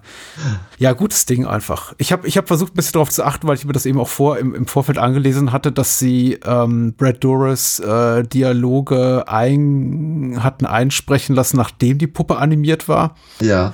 nachdem sie den Film gefilmt, äh, nachdem sie den Film gedreht hatten, weil sie eben auch ein bisschen Probleme hatten mit der Besetzung hier von Chucky. Ich glaube, er, ist, er war tatsächlich die dritte Wahl, was ich ab absurd finde, rückblickend. Also man, man castet ihn quasi für die Spielszene zu Beginn, aber in Ja. dem Moment, in dem beim Puppenkörper landet, da kam er wohl auf die Idee, einfach eine andere Sprecherin, erstmal eine Sprecherin und dann einen anderen Sprecher zu besetzen, bis man dann irgendwie festgestellt hat, bei beiden, äh, Das vielleicht hätte man es einfach von, von Beginn an Brad Dourif machen lassen. Und beim zweiten hatten sie eben den Luxus ab, Brad Dourif stand von Anfang an fest als, als Stimme von Chucky und er hat seine Sachen eingesprochen, bevor sie die Puppe dann eben auch animiert Und ich glaube, deswegen funktioniert es auch an einigen Stellen ein bisschen besser. Ja, ich glaube auch gerade in etwas längere Dialogszene. Es gibt ja eine tatsächlich längere Dialogszene, die Chucky hat, da mit Dr. John, dem Voodoo-Priester. Und ja, das ist, die ist gut. Also ich mag die Puppe, die ist toll gemacht, aber so lippensynchron ist das nicht. Nein, nein. Aber ich meine, wenn man sich mal anguckt, ich meine, hm, also ich glaube, ganz ehrlich, hätte es einen Chucky gegeben, also ein, eine, ein, ein, ein, ein Good Guy, so damals, vielleicht hätte ich es tatsächlich cool gefunden, sowas auch zu haben. Vielleicht nicht mehr unbedingt mit, mit äh, wie hat- äh, 98, 13, Ja. aber ich erinnere mich, wie toll ich Teddy Ruxpin fand. Kannst du dich an den noch erinnern? Ja. so, so, so, so, so, so, so, ein- geschichtenvorlesender Teddy. Also im Prinzip äh, eine, eine, eine, eine, eine, animierte Teddy-Puppe mit einem Kassettenrekorder und da hast du eine Kassette reingemacht und dann hat sich eben, hat sich der Mund bewegt und die Augen haben gerollt und all das. Und ich fand das schon toll, habe sowas nie gekriegt und hab, hatte sowas nie. Aber ich fand den schon cool. Also aber die Idee, dass ich eben das Spielzeug, Gab es Mehr in Deutschland? Wurde der vertrieben hierzulande, ja? soweit ich weiß, ja. Ja, ich kenne den nur aus amerikanischen Filmen, der Satz. Ah, okay. Ne, ich bin mir relativ sicher dafür auch die Ah. Werbung damals gesehen zu haben. Oh wow. Aber, Ich hätte Ich Wauzi Ende der 80er, Mitte, Ende der 80er. oh ja, nee, das, äh, Da warst du schon zu alt, ich ich weiß. glaube, ich glaube auch, ja. ja. Ich glaube, die Wauzis waren quasi so das äh, tierische Äquivalent zu den Cabbage Patch Kids, die äh, Anfang, Mhm. Mitte der 80er sehr populär waren. Aber ich glaube, die auch nie so richtig in, in, in Form dieses Hypes, wie es in den USA der Fall war, hier rübergeschwappt Richtig, sind. richtig, genau. Also bei uns, bei uns waren es eher, sagen wir mal, was so, so, sagen wir mal, ja, auch durchaus Sammelkuscheltiere, Mhm. wenn man so will. Äh, ich glaube, das waren die Glücksbärtis. Wie ich glaube, schon in 30 anderen Folgen erwähnt, meine Eltern haben sich dem immer sehr, sehr verweigert und ich glaube, der Wauzi war das höchste der Gefühle, was ich da jemals geschenkt bekommen habe. Und wer hieß der, hätte der nicht Wauzi gehießen, sondern seinen originalen englischsprachigen Namen getragen, dessen Name mir gerade äh, einfach gerade entfallen ist. Ja. Aber kam ja auch aus den USA. Ja. Ich glaube, da hätten sie mir den nicht geschenkt. Aber Wauzi ist natürlich, also das ist schon, das war schon hart. Und dann diese Werbung so, oh, hier hol mich, hol mich aus dem, Ja, aus dem ja. Tierheim und Ja, da wurden die in so einer kleinen Box verkauft, in so einer Hundehütte. Ja, ich erinnere mich. Aber sel Hm. selbe äh, Marketingmethodik wie bei den Cabbage Patch Kids, die man ja auch adoptieren muss. Die musste man befreien aus dem Kinderheim. Ne? Die gucken ja auch immer so traurig. Mhm, Und die waren doch so hässlich. in der Tat, in der Tat. Und deswegen gab es ja dann auch noch die Garbage Pail Kids, die dann, Oh, ja. Ah. mein Die das gibt's waren- auch einen Film. Echt? Von denen gibt es auch einen Film? Ja. Ich, ich, ich, kenne die nur als Trading Cards, aber. Ja. Die gibt's ja als Strady Cuts und dann hat jemand, ist jemand auf die gute, glorreiche Idee gekommen, Filme daraus zu machen. Die Designs sind so hässlich. Ich könnte mir niemals vorstellen, den ganzen Film anzugucken, aber ich habe. Ausschnitte gesehen. ja. Uh, Das, ja, naja. Anyway. anyway. Wir müssen ja noch über den zweiten Film sprechen. Das müssen wir wohl tun, ja. Das Ende ist sehr lang. Äh, der, der Film dauert, also wie gesagt, du hast ja recht, der lässt sich Zeit, aber das Ende, Finale ist dann doch relativ lang und ich glaube, Chucky steht doch mindestens zweimal auf, nachdem er tot geglaubt ist und kommt zurück. Richtig. auch noch mal in halb geschmolzenem Zustand, was ich ganz toll fand. Ja, naja, weil auch, auch das war wieder so, ein- so ein hingeworfener Halbsatz, ähm, dass sie ihm sagen, ja, nee, das, das, das quasi die, die, die Menschlichkeit von Chucky geht irgendwie vom Herz aus und Hm. deswegen ist es halt völlig egal, ob du ihm den Kopf abschießt oder die Arme und die Beine. Genau, das heißt dann, ich, ich finde es tatsächlich toll, dass sowohl Karen als auch Andy Gelegenheit bekommen, naja, Chucky zumindest aufzuhalten Ja. bis dann halt im Prinzip der, der, der, der finale Schuss eben tatsächlich von Chris Sarandon ähm, geleistet werden darf. Mhm. Sodass irgendwie alle, alle drei Hauptfiguren ja nicht völlig hilflos der, der, der, der, der Puppe äh, gegenüberstehen im Finale und finde ich tatsächlich ganz interessant gelöst. Genau, dann, ich glaube, was ich, was ich ein bisschen doof fand, war, dass halt wirklich der einzige, der einzige wirklich schlechte Schauspieler in diesem Film, nämlich der, der Partner vom, vom, vom Detective, dessen Namen mir schon wieder entfallen ist, Der hat ein sehr hässliches äh, Jackett an. Ja. auch das ja und einen ganz furchtbaren Schnauzer. Und Mhm. wie gesagt, kann den anderen rein schauspielerisch nicht das Wasser reichen, inklusive dem Jungen, Ja, wohlgemerkt. ja. Aber der darf halt trotzdem am Ende nochmal dabei sein, aus welchen Gründen auch immer. Na, Ich find's deprimierend. Diese Filme sind so alt und dennoch ist der Junge, der äh, Andy spielt, Alex Vincent, Vincent jünger als wir. ja, Ja, Mensch, ja. das tangiert mich gerade nur sehr peripher. Ja, mich, ich weiß auch nicht. Ich denke mir, wenn ich sowas gucke, wenn ich einen Film gucke, der 35 Jahre alt ist und da kommt ein Kinderdarsteller drin vor und dann denke ich mir, aber der ist heute, der ist immer noch jünger als wir beide sind. Das, ich fühle mich da ganz besonders alt. Ja, ich weiß nicht, genau. Also ich. Nee, er ist ja über- gut. über- gut über dass es nochmal erwähnt hast, hier Props an Alex Vincent. Er ist ein guter, guter Kinderdarsteller. Er macht das wirklich gut. Ich weiß nicht, was sie ihm gezeigt haben. Ich hoffe, sie haben ihm nicht alles gezeigt, was wir da im Finale sehen. Also ich glaube, das wäre schwer gestört, aber ähm, Na, er macht seine Sache wirklich gut. Zumindest ist er irgendwie drei oder viermal wieder zurückgekommen zum Franchise, oder? Ja, ja, Ja. ja. Ja, einmal, das ist eine faustige Überraschung, aber das möchte ich jetzt so nicht verraten für Menschen, die die späteren Teile nicht gesehen haben. Cool. Ja. Wir machen eine kurze Werbepause. Kündige ich Ja. ganz selten so an, weil mir kein eleganter Über, äh, keine elegante Überleitung einfällt, weil so mit Puppen hat ja deine Comicreihe relativ wenig zu tun, aber dafür mit vielem anderen. Mit was zum Beispiel, Daniel? Toll, überlässt du mir das. Ah. Das ist auch völlig in Ordnung. Das ist ja auch meine, meine Comicreihe. Äh, alinafox.de, da geht's dann um eine Diebin. Ja, ach du, äh, ganz ehrlich, also irgendwelche Serientäter habe ich ja auch mit dabei. Irgendwelche irren Mörder und sonst irgendwas. Äh, vielleicht wäre das ein guter Übergang gewesen. Ist wurscht, aber man kann sich auf jeden Fall ähm, davon äh, überzeugen, wenn man auf alinafox.de geht und sich so ein bisschen Sachen anliest zu den Figuren. Ich müsste eigentlich ehrlicherweise da mal weiterschreiben. Ich habe noch so viele andere Charaktere, deren, deren Biografien da irgendwie noch rein müssten. Vielleicht mache ich das einfach mal. Bis dahin, bis dahin kann man die aber auch kennenlernen, indem man die Hörspiele zum Beispiel bestellt im Shop. Da äh, gibt es vier Stück von mit sehr, sehr guten Sprechern. Äh, und natürlich die ganzen Hefte. So gut wie alle Hefte sind noch tatsächlich bestellbar. Und äh, da freue ich mich immer sehr, wenn man, wenn man mich unterstützt, indem man das eine oder andere ordert. Sehr schön. Äh, sollte man absolut tun, sage ich gerne immer und immer wieder und äh, mit Überzeugung. Ja, genauso wie ich allen Menschen, die die Möglichkeit haben, die eben diese zwei oder vier Euro im Monat übrig haben, äh, rate ich dazu, uns zu unterstützen. Das hilft uns auf jeden Fall weiter. Ihr kriegt auch ein bisschen was dazu, zum Beispiel Zugang zu jeder Bahnhofskino-Folge eine Woche früher, ähm, für ein paar Euro mehr Zugriff auf unser Archiv, Zugriff auf unser Archiv. Ich ähm, ver ver verschleife heute immer so die zweiten Silben, das ärgert mich gerade so ein bisschen so oder so auch für wenig Geld Zugang zu unserem Discord-Server und äh, jede Monat eine Bonusfolge für Menschen, die uns mit zwei Euro mehr im Monat unterstützen. So, das habe ich jetzt, glaube ich, komplizierter formuliert, als es ist. Einfach mal auf patreon.com slash Kino gucken und äh, sich da informieren. Das ist relativ easy und völlig unverbindlich und kann jederzeit gekündigt werden, wenn ihr sagt, ich habe jetzt keinen Bock mehr, euch zu unterstützen, Daniel und Patrick. Aber, Aber es tut uns gut. Und dich kann man ja auch noch unterstützen, indem man dein neues Buch ordert. Ne? Ja, kann man gerne machen. Ich glaube, es sind doch ein paar Exemplare über meinem Blog verfügbar, bahnhofskino.com und wenn die eben weg sind, kann man sich darauf freuen, dass man es dann woanders kaufen kann. Ab Ende Juni Anfang Juli. Ich glaube sogar als E-Book, wenn ich das irgendwie noch geregelt kriege. Mal gucken.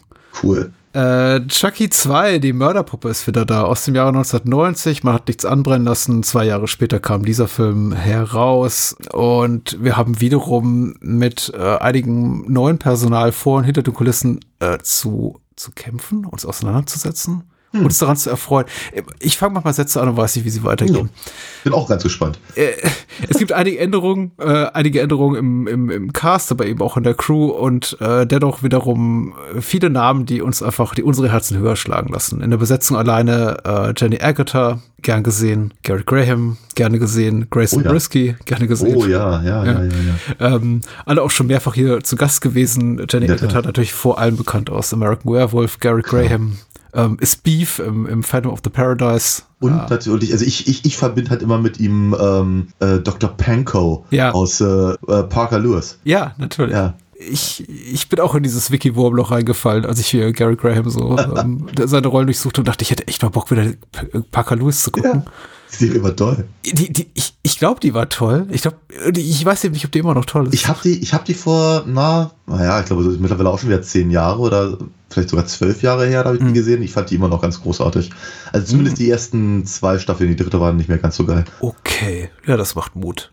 Äh, Don Mancini hat wiederum äh, das Drehbuch geschrieben. John Lafia hat äh, Regie geführt. Auch. Den wir hier auch schon mal hatten ja. mit äh, The Blue Iguana. Ich wollte gerade sagen, einer unserer absoluten Lieblingsfilme.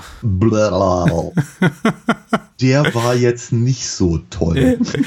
äh, produziert wiederum von David Kirschner. Ein zweites Mal Musik Graham Revell, auch kein ganz unbekannter. Und Kamera äh, Stefan Czapski, dessen Name vielleicht nicht allen geläufig ist, aber der ein toller Kameramann ist, unter anderem für einige relativ frühe äh, Tim Burton-Filme. Hat zum Beispiel ah. Ed Wood gemacht mit Tim Burton. Sehr, sehr kompetenter und sehr, sehr gefeierter Kameramann. Und die Inhaltsangabe. So.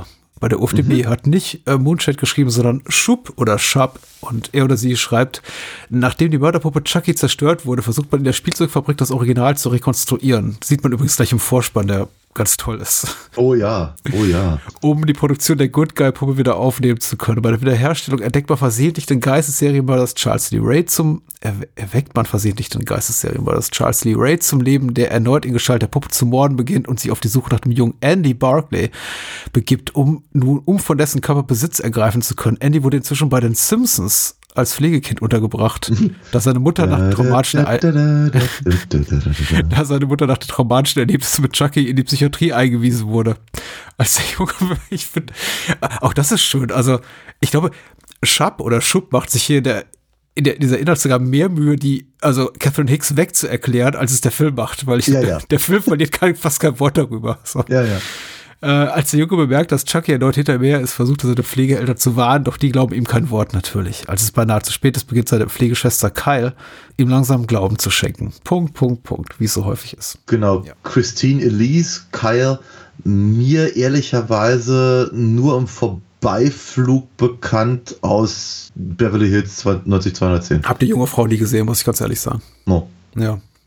Aber äh, vielleicht an der Stelle noch mal ganz kurz erwähnt, äh, Greg German, Ja. der halt äh, einen relativ, äh, also so zwei, drei relativ lange Auftritte gegen, äh, also am Anfang des Films natürlich Fish aus äh, Ellie McBeal. Ich habe ich hab mich sehr gefreut, ihn zu sehen. Ja, sowieso, also man kann besetzungstechnisch nicht meckern und wie gesagt auch einige echte so Genre-Kino-Lieblinge dabei. Schade natürlich ein bisschen, dass äh, eigentlich der Großteil des Originalcast fehlt, ähm, Ja. aber die Production Notes wollen es so oder das Trivia, dass die eben alle zu viel Geld haben wollten und man dann gesagt hat, okay, ähm, casten mal eben quasi eine neue Familie für Andy herbei. Ja. Die auch nicht unbedingt sympathisch sind, was Nee. es doch ein bisschen schwieriger macht, mitzufiebern. Und ich glaube, das ist für mich, äh, Chucky 2 hat vieles Schönes, aber das größte Defizit ist tatsächlich, dass diese emotionale Komponente fehlt, weil die neuen Ja. Pflegeeltern sind echt kacke von Ja. Andy. Also vor, vor allem Phil. Ja. Aber wie gesagt, als, von, von Dr. Pankow habe ich auch nichts anderes erwartet. Jenny, ihr Gatter, ist natürlich, sagen wir mal, ah, hm, ich meine, bei, bei, American Werewolf hat sie hat ja, sie hat so ein, sie hat sein sorgenvolles Gesicht. Also man, man Ja. sie, sie, sie bringt das schon gut rüber, dass sie sich halt grundsätzlich erstmal kümmern will. Aber gleichzeitig hatte ich eben das Gefühl, sie wirkt halt streng. Und ich finde der, finde der, äh, gerade dieser liebevolle Aspekt, der eben Teil des ersten Films ist, fällt dadurch halt komplett weg. Äh, dass sie sich halt mehr Sorgen um diese dusselige Keramikfigur machen, als um das Seelenheil ihr- ihres offenkundig traumatisierten Pflegekindes. Äh, ja, also Warum nehmen die den überhaupt mit? richtig. Ja. Ja, das ist. Und warum, warum nehmen sie offenkundig andere Kinder mit? Also inklusive Kyle und so. Ne? Es ist, es ist, also, ich meine, der, der Film tut ja so ein bisschen so, als würde, als würden, naja, die Simpsons selber keine Kinder haben können und Ja. Joanne zuliebe äh, geht Phil da immer wieder drauf ein, aber es scheint ja irgendwie regelmäßig Hm. schief zu laufen. Das spricht jetzt auch nicht sehr für Grace Zabriskis äh, äh, kind, Kinderheimleiterin Ja.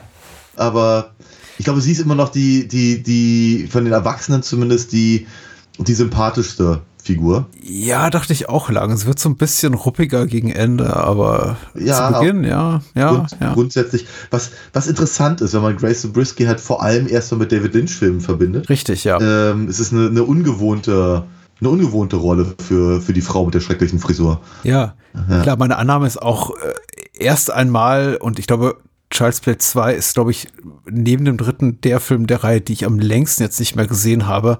Äh, und ich hatte auch eben auch große Teile der Handlung vergessen, bis eben auf das große Finale da in der Puppenfabrik. Ja. Meine erste Annahme war, als ich Grace Zabriskie sah, okay, die ist auch quasi so der, der, der Bad Guy, Ja. äh, wenn du so willst, in Menschengestalt in dem Film. Also die, gegen die sich zu Wehr zu setzen gilt. Und dann denke ich mir, nee, eigentlich im Grunde ist sie doch irgendwie so die, die, die, ich möchte nicht sagen die netteste, aber zumindest die am professionellsten agierende Person in diesem Film, wohingegen Ja. eben genau die Adoptiv, das Adoptivelternpaar sind beide komplette Arschlöcher. Also vor allem eben Phil und das macht sich schon auf dem Heimweg da vom Kinderheim bemerkbar, wo man eben Ja. merkt, Phil hat überhaupt keinen Bock auf den kleinen Jungen.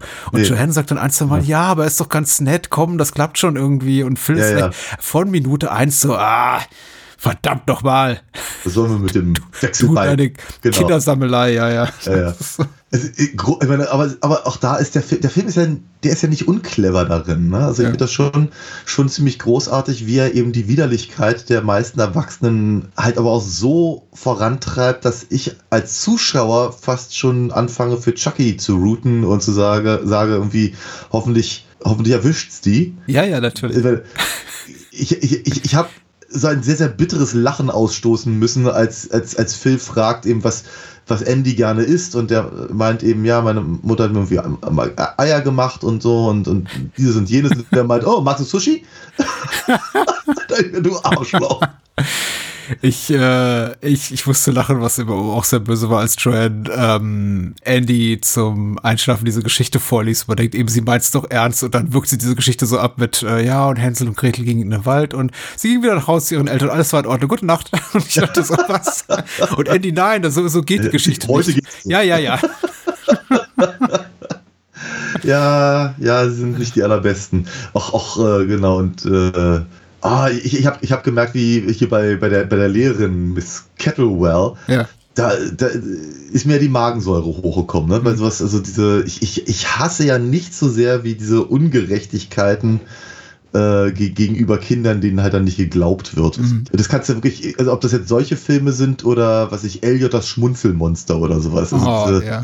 Da kriege ich, da krieg ich halt echt jedes Mal die blanke Wut. Von daher, da Ja. ist der Film wieder, der, der, der macht da schon vieles sehr richtig. Ja. Ja. Der, ihr, ihr Tod wird uns ausgespart, zumindest nicht gezeigt, aber wird, es wird angedeutet, was mit ihr passiert. Sie wird zu Tode geprügelt mit so einer Art Rohrstock oder Lineal. Ja.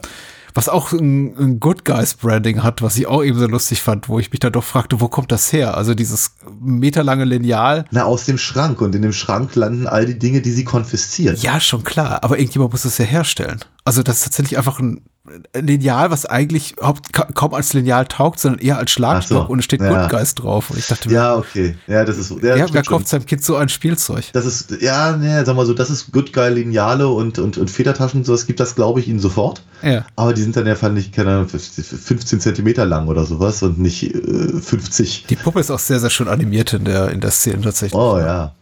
Ja. Ach, überhaupt, der, der zweite Teil hat sehr, sehr viel Schönes. Ich, ich kann noch nicht mal sagen, ob mir der erste oder der zweite besser gefällt. Sie sind beide auf ihre Weise gut. Der zweite ist ein bisschen, äh, noch mal ein bisschen actionlastiger, finde ich, noch mal ein bisschen flapsiger, noch mal ein bisschen mehr drüber, hat auch mehr lustige Szenen. Ihm fehlt auch diese emotionale Komponente, da- die habe ich ein bisschen vermisst. Dafür macht er die aber mit blanken Irrsinn hier und da wieder wett. Also ich glaube, meine, meine Spontanreaktion, als ich jetzt beide gesehen habe, äh, und den zweiten kannte ich auch noch nicht, Mhm. muss ich auch ganz ehrlich gestehen. Der zweite hatte mir auf den ersten Blick tatsächlich besser gefallen, Mhm. weil ich glaube, er mehr das lieferte, was ich in Erinnerung von der, von der Reihe hatte. Eben mehr Chucky, mehr Sprüche, over the top Kill Scenes und, und ähm, äh, sagen wir mal, mehr, mehr, mehr Slasher-Mentalität. Und äh, ich glaube, das hat, das hat mich halt spontan mehr angesprochen. Jetzt, wo wir darüber reden, bin ich mir auch nicht mehr so richtig sicher, weil ich glaube, ich glaube, ja, tatsächlich, meine, also wie du ganz richtig gesagt hattest gerade, meine emotionale Bindung an die Figuren im ersten Film war stärker. Weil äh, es, ist, es, ist, es ist schon irgendwie cool auch zu sehen, wie sich die beiden Pflegekinder dann, dann, dann, dann zusammentun, also Andy und, und, und Kyle. Und Christine Lees macht halt ihre, ihre Sache sehr gut hier als, als äh, Schutzengel für, für Andy und, und, und sowieso. Und weil sie eben auch, weil sie eben einfach auch die Gefahr von Chucky deshalb noch spürbarer machen, funktionieren halt solche Sachen, glaube ich, ganz gut. Aber äh, ja, wie gesagt, ich glaube, auf den, auf den ersten Blick hatte ich eben so das Gefühl, das war diese, die Sachen wie, was ich keine Ahnung, dass Chucky eben diese andere, diese, diese Konkurrenz-Tommy-Puppe dann, dann verbuddelt und, und die ganze das ist, das ist alles eben noch, noch slasheriger, alles in allem. Ich war jetzt beim Wiedersehen äh, erstaunt darüber, wie sehr mich dieser, dieser Puppengore trifft. Ähm, Gerade in der Szene, die du zitiert hast, als äh, Chucky eben Tommy ja in Gänsefüßchen tötet und ihm mal quasi das Gesicht zertrümmert. Ja, Und du siehst halt diese zerstörte Puppe und das ist halt wirklich, wirklich unangenehm tatsächlich. Ja. Also Naja, diese, diese kaputte Puppe da zu sehen. ja es, wird, es wird später im, im, im Showdown auch nicht besser. Ja, ja, es wird dann noch nicht ehrlicherweise, besser, genau. Also mich wunderte das, weil ich so, der Film ist ja gar nicht so wahnsinnig explizit, was die Gewalttätigkeiten gegenüber Menschen betrifft. Ich meine, klar, du siehst mal ein Messer in der Brust, aber ähm, ich glaube, der blutigste Moment in den beiden Filmen, über die wir heute sprechen, ist wahrscheinlich der, wenn du da hier Dr. John, den Voodoo-Priester, da am Boden liegen siehst. Ja. Aber auch bei dem siehst du den Mord wirklich nicht, sondern eher so, dass ähm, die Reste von ihm dann eben, nachdem das Ding schon geschehen ist, der Mord schon Ja, geschehen ist. ja, ja. Und im, im, der zweite ist auch nicht nennenswert blutig, aber einfach dieser, diese Puppenekligkeiten, also Mhm. gerade mit diesen Frankensteins Monsterpuppen äh, dann zum Finale und den. Einspelzungen dann den diversen. Das ist schon, das, das trifft, trifft so einen Nerv tatsächlich bei mir. Ich find's unangenehm, das zu sehen. Ja, ja, ja. Vielleicht auch, weil es einfach Erinnerungen an die eigene Kindheit evoziert und an, an Spielzeuge, die man lieb hatte und wie Ja. traurig man war, wenn die eben kaputt gingen oder wenn dann eben irgendwie der, Ja. der böse Junge von dem an einem die wegnahm und der Puppe den Kopf abriss oder so. Du hast Bravestar im Garten Ja, ja, aber den Bravestar mochte ich auch nicht. und der war auch nicht niedlich. Also Ja, ja. der war auch nicht niedlich wie eine Good ja. Nee, nee, nee, aber ähm, ich, ich wollte eigentlich gar nicht so, so schnell zum Ende äh, des, des, Nee, des nee, Films kommen, aber nicht beim Ende. ähm, Wir können auch gerne an- noch in der Fabrik anfangen, die ich ganz toll finde. Allein diese schmalen Gänge zu Beginn, da, wo sie da durchlaufen, dieses Walk and Talk und dann in diesem Labor Ja. da landen und was machen die da eigentlich? Die bereiten die Chucky-Puppe wieder auf, um zu beweisen, dass es Ja. nicht Chucky war, der die Morde begangen hat. Was, erwarten die sich von dieser Beweisführung? nee, sie, sie, sie, sie, wollen, sie wollen beweisen, dass ihre Puppe keine, keine, keine Fehlfunktion hatte. Ach so, okay. Ja, ja. Hm. Ne, also die, die, sie bauen die Puppe praktisch deswegen zusammen, um, um halt äh, den, den, den, den Chip auslesen zu können Mhm. und, und, und all das. Warum sie sie halt so, so perfekt wiederherstellen, kein Mensch weiß es. Mhm. Aber ich meine ganz ehrlich, so werden auch keine Puppen hergestellt. Und das ist eben auch was, sagen wir mal, ich finde ich finde diese ganze Fabrikhalle am Ende schon ganz spannend und, und haben sich sehr viel Mühe gegeben, dass es halt einigermaßen logisch wirkt mit den, mit den Fließbändern und mit dem, mit dem geschmolzenen Plastik und all diesen ganzen Sachen. Aber trotzdem, so werden halt, da wird kein Spielzeug gefertigt. Das ist Bullshit. Und äh, ich- wo, wobei ich, ich finde aber auch diese ganzen Reihen, diese, diese, dieses, dieses Lagerhaus, dieses Indiana Jonesige Lager, Lagerhaus Ja. voll mit, mit, mit Chucky-Puppen, fand ich auch gruselig genug, wohlgemerkt. Das Indiana Jonesige Lagerhaus ist eigentlich ein Citizen Kaniges Lagerhaus. Oder so, ja. Ja. ja. ja auch das. Aber du hast ja recht, ja, ja. Mm, Ja, ich Genau. wünschte, sie hätten ein bisschen mehr Budget gehabt tatsächlich und hätten nicht einfach nur diese Umverpackung mit Chucky-Aufdruck da stehen gehabt, sondern Ja. tatsächlich einfach ein paar mehr Chucky-Puppen. Aber offenbar hatten die nicht besonders viele davon. naja, also genug halt, um so auf dem Fließband laufen zu lassen, na, aber trotzdem. Nee, nee, ja. klar, aber die, die Kartons stapeln sich da alle und das sind eben alles Aufdrucke und äh, Ja. du siehst eben nicht wie im ersten Teil, wo die Dinger im Geschäft stehen und du siehst fünf davon und du siehst Ja. eben durch die Klarsichtfolie, dass da echte Puppen drin sind im Karton. und Richtig, in dem. Lager stehen eben nur, genau, bedruckte Pappen da. Ja, und ja, ja. da, da sieht man dann eben, der Film hat eben, weiß ich, 10 Millionen Dollar gekostet und nicht 30 Millionen und Ja, ja, ja. ist ja, okay. ja. Immer noch hochwertig genug. Ich finde es ja auch immer interessant, dass es halt so lange gedauert hat, bis irgendein einer auf die Idee kam, tatsächlich eine, eine, eine- Chucky-Puppe zum Kaufen zu bauen. Ja, Damit mittlerweile kann man. ja. Das reizt mich ja schon so ein bisschen, muss ich Ja, ganz ehrlich wirklich. ja, mal gucken, wie, die La- wie, wie, wie die Reihe für uns weitergeht. Ob du nicht irgendwie nach dem dritten Teil sagst oder. Ja, ja, ja. Nee, nee, viel, viel Schönes tatsächlich. Ich musste einige Male wirklich lachen, weil der, der erste hatte noch so ein, zwei Momente, die mich auch wirklich, die mich jetzt nicht schockiert haben, wie ich schon gesagt aber irgendwie angenehm gegruselt haben. Hier fehlte der Grusel fast komplett. Dafür muss ich hier tatsächlich zwei, drei Mal wirklich auch, auch, auch lachen. Vor allem, wenn äh, zum ersten Mal Chucky versucht, Andy zu täuschen, so zu tun, äh, als sei er die Tomme, die Puppe Tommy. Und Ja. er sagt so, Hello, I'm äh, Tommy and I'm your friend of the end. oh Gott, das ist so witzig. Ja, ja. Weil, weil- die Idee einfach so wunderbar absurd ist. Da, da, äh, äh, also als ob die, die, die Prämisse Serienkiller im Puppenkörper nicht schlimm genug ist, ist es jetzt auch irgendwie noch Serienkiller im Puppenkörper, der versucht, eine andere Puppe zu verkörpern. Ja, ja, ja. Nochmal so auf die nächste Ebene gehoben. Sehr schön, fand ich Ja, das. auf jeden Fall. Und wie er dann Andy mit diesem Plüschmuffin knebelt. Ähm. Äh, Einerseits, weißt du, ich habe ich hab selber einen äh, relativ jungen Sohn, nicht so jung wie Andy in diesem Film, aber ich, ich sollte eigentlich, glaube ich, mehr Mitgefühl haben und dennoch habe ich ein diabolisches Vergnügen daran, wenn ich eben sehe, wie Andy malträtiert wird in diesem Film, weil es ist schon so, es ist okay, jetzt ist er alt genug. Im ersten es ein bisschen leid getan, aber hier Mhm. fand ich es adäquat lustig tatsächlich. Ähm, Ja, weil's, weil, weil, weil sie sich eben auch äh, nicht die Blöße geben, halt was wirklich Gemeines mit dem, mit dem, mit dem Jungen zu machen. Und er ist auch Ja. stark genug einfach. Ich meine, er nimmt Ja. dann dieses Bratmesser, dieses elektrische Bratmesser dann hat und sagt, okay, dann, dann regel ich das eben. Also er ist auch nie, nie hilflos. Also Richtig. klar, er ist immer hilflos, wenn er gefesselt und geknebelt ist, aber Ja. im, im nächsten Moment sagt er dann, okay, jetzt reicht's und dann kommt eben das Bratmesser raus. Ja, klar. Äh, Anders als im ersten Film braucht er nicht unbedingt die Erwachsenen, die, die ihm äh, beistehen. Äh, Er versucht das halt selber zu regeln und äh, ansonsten hilft ihm halt dann gegen Ende dann eben Kyle, Hm. weil sie zu zweit halt dann einfach stärker sind als, als, als, als Chucky. Hm, hm. Aber ja, die, die, die Erwachsenen kannst du halt komplett in der, in der, in der Pfeife rauchen hier in dem Film, ja. Ähm, der Film ist ganz offensichtlich nicht in Chicago gedreht diesmal. Nein. Dafür hätte ich noch nicht mal das Trivia lesen müssen. Also sie versuchen immer so darauf zu verweisen, dass es immer noch in Chicago spielt. Also du siehst dann irgendwie die Chicago Sun-Times vor der Tür, du siehst dann Chicago Sun-Times äh, Zeitungslieferwagen.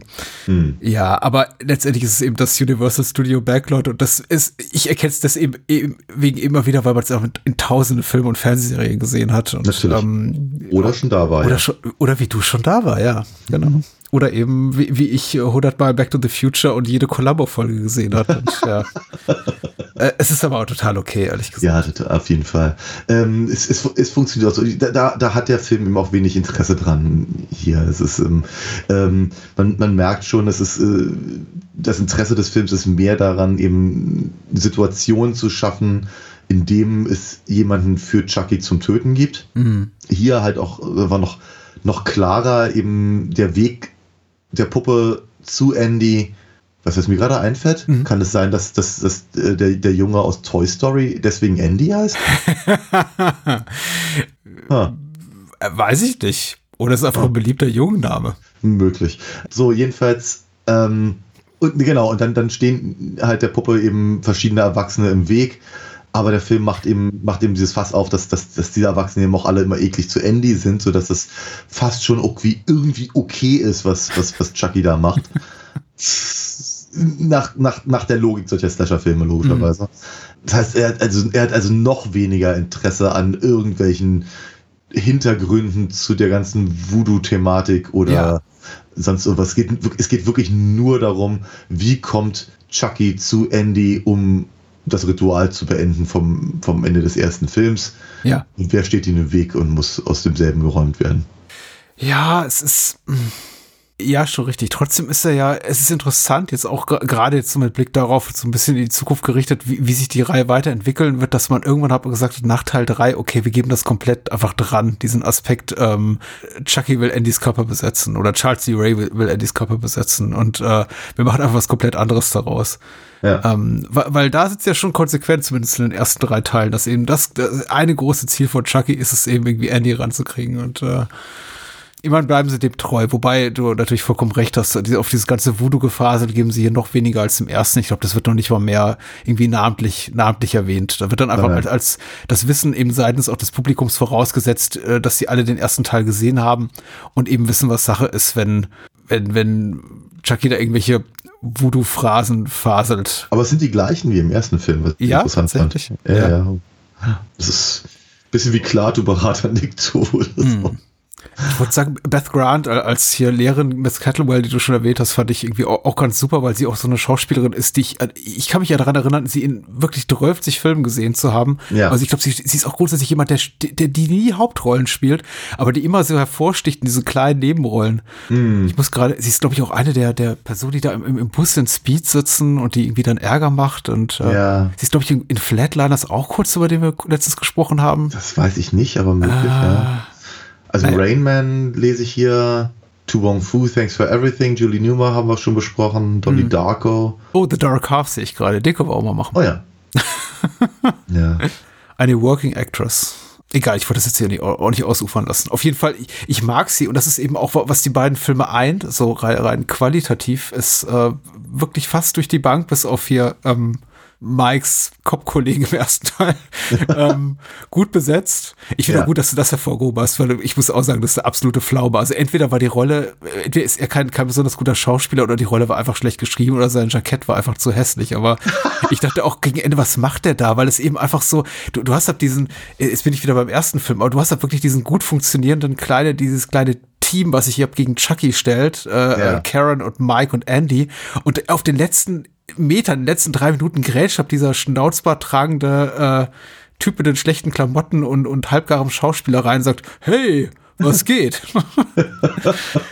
und Ja. die, der Film macht nichts mit ihm. Und das Nee. ist hier, der, der zweite Film ist frei von solchen Aussetzern, glaube ich.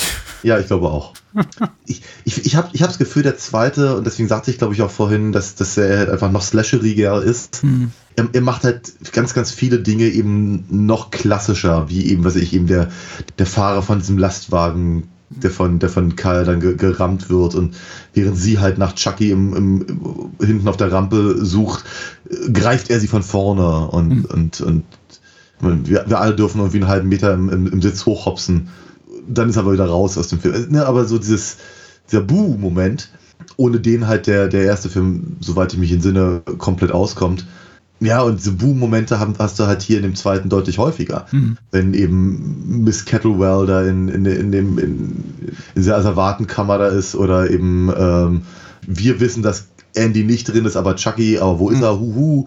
Hin, hin, in, zwischen, genau, zwischen den Bällen, hinter den Mützen oder unter den Jacken. Ja. Wo ist er? Wo ist er? Huh, da hat sie den Ball an den Kopf gekriegt und da ist Chucky. Das, diese, diese Sachen macht eben der zweite Film halt deutlich, ich möchte nicht sagen platter, aber zumindest klassischer. Ja. Okay, und ich, ja, ich, ich fühle mich an der Stelle völlig zurecht korrigiert von dir. Das ist tatsächlich auch ein relativ so, solider Spannungsmoment, weil ich gesagt habe, der zweite ist null spannend, dafür aber eher lustig. Aber sowas funktioniert ja auch tatsächlich ganz gut. Auch wenn du vollkommen recht hast, das ist eben relativ, ja, relativ generischer Spannungsmoment, 0815 und erwartbar, was dann da kommt. Aber Ja. der Payoff ist gut, also Chucky mit dem Lineal und ich meine, äh, die Vorstellung reicht mir auch. Ich, ich gucke immer, ich habe, ich weiß ja, dass die ersten drei Teile nicht sonderlich blutig sind, das was auch einfach ihrer Entstehungszeit geschuldet ist. Da hat die MPAA wirklich auch durchgegriffen und da, da kam einfach nicht viel ungeschoren davon, selbst mit einem R-Rating.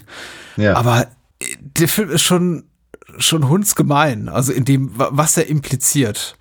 Und allein irgendwie nur der Gedanke, dass eben diese Lehrerin mit diesem Lineal da totgeprügelt wird und vorher sehen wir ja so andeutungsweise, dass sie irgendwie eine Luftpumpe ins Herz kriegt. äh, Da wird auch nicht viel draus gemacht, aber Ja. es ist, es ist gemein. Es ist gemein genug, so dass man irgendwie mein Kopfkino den Rest erledigt und ich mir dann doch irgendwie da mit dem Gefühl rausgehe, glaube ich, mehr, mehr Ekelhaftigkeiten gesehen zu haben, als ich dann letztendlich getan habe. In der Tat, ja, ja. Aber gemein ist der Film eben aber auch gerade äh, mit, mit dem, was eben mit, mit, mit Andy passiert, ne? wenn wir daran denken, wie, wie er versucht dann eben tatsächlich der, der, der Puppe habhaft zu werden und im, im Keller ist mit dem Brotmesser da und äh, Phil dann irgendwie die Treppe runter, runterstürzt äh, und, und von, von, von, von Chucky halt äh, äh, äh, erledigt wird und alle glauben, Andy war's. Wenn wie er das auch mal hätte machen sollen, aber das ist doch fies. Voll Ja, ja. gemein, ne? Also, äh, Äh, zum Glück sind ja noch Phil und Joanne weg und ähm, Andy muss sich nur noch mit Kyle rumschlagen. Also tatsächlich Kyle muss sich für Andy rumschlagen gegen Richtig. Chucky. ich finde Jenny Agathas äh, ähm, äh, Abgang ein bisschen langweilig tatsächlich. Ja, komisch, ne? Ja. Ich fand's auch ha- halbgar tatsächlich. Sie ist dann einfach, einfach tot. Und der Film lässt sich unglaublich viel Zeit, ähm, bis er dann eben diesen offenbart, wie Chucky sie umgebracht hat.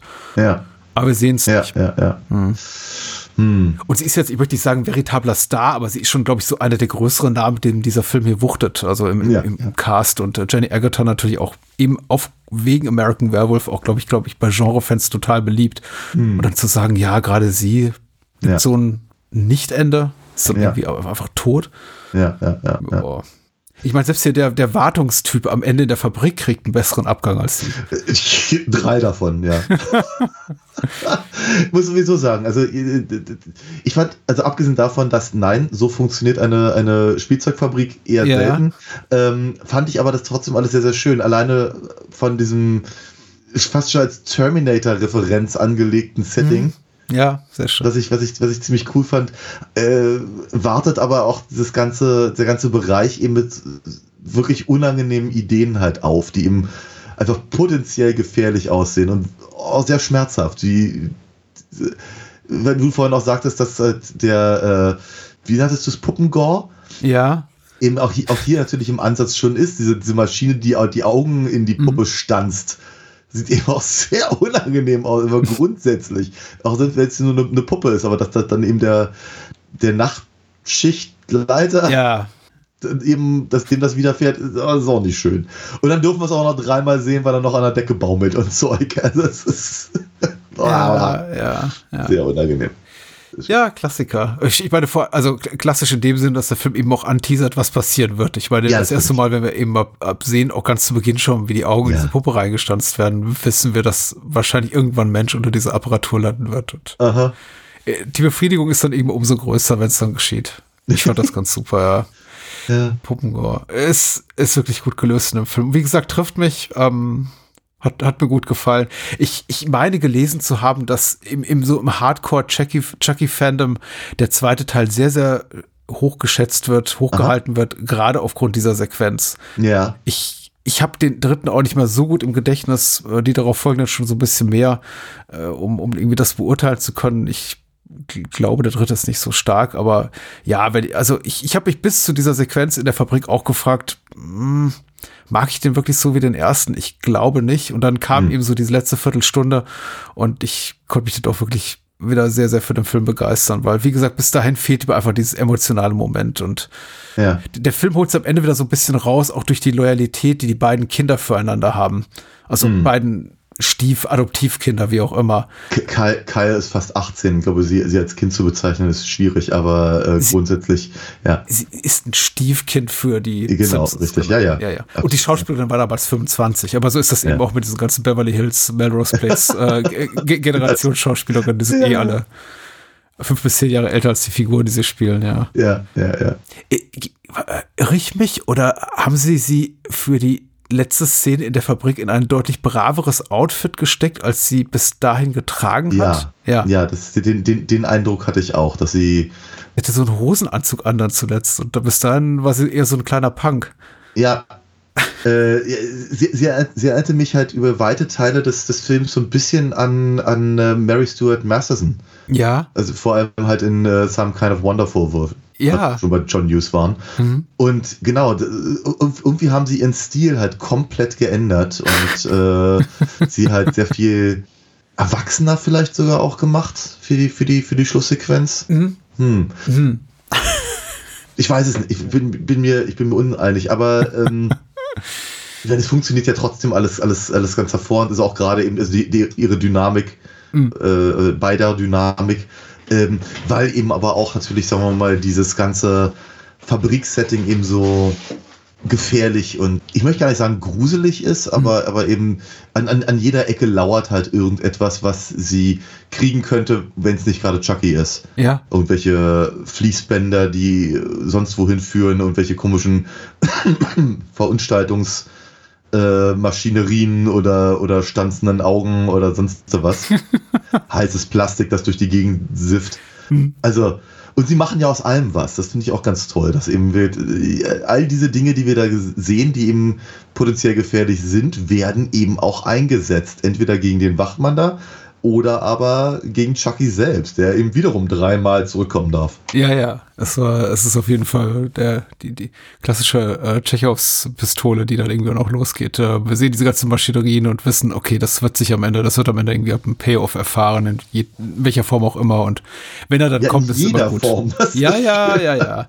Nee, tatsächlich auch. Ich finde eben auch die letzte halbe Stunde des Films extrem gut gelöst, macht auch wieder so ein bisschen dieses emotionale Defizit, was der Film für mich bis dahin hat, äh, wieder wett, indem eben Kyle mehr in den Mittelpunkt des Geschehens rückt, weil sie einfach eine starke Figur ist, ähm, eine, eine taffe junge Frau, die eben auch smart ist, die auch ähm, einfach relativ hohen Sympathiewert im Vergleich zu vielen anderen Figuren, die so ein Film besitzt und ähm, ich mochte insbesondere ihren Austausch da mit diesem äh, Verkehrspolizisten da, wenn Ja.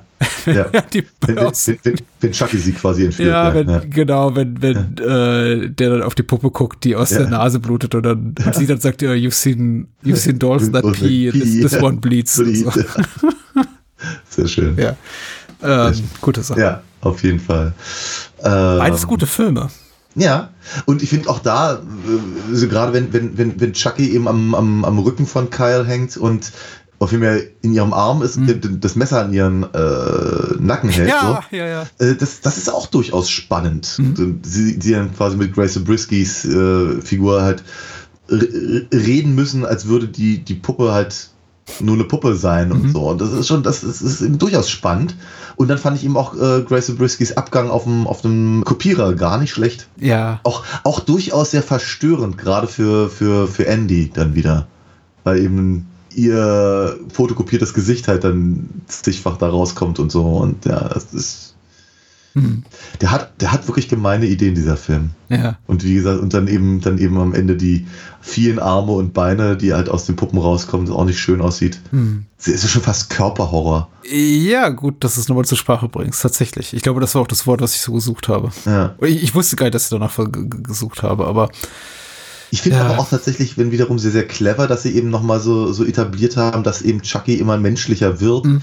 sodass es eben, dass es eben auf einmal auch sehr schmerzhaft Mhm. wird, ne? wenn er, wenn er sich die Hand abrupft und dann da die äh, Ash-artig irgendwie eben keine Kettensäge, aber das Messer da reinsteckt Ja. und das denkt wie aua, aua, Mhm. aber irgendwie eine coole Idee, aber aua. Äh, und dann eben, dass, dass er quasi da festgenäht wird, nur um dann da zu landen drin und dann eben letztendlich.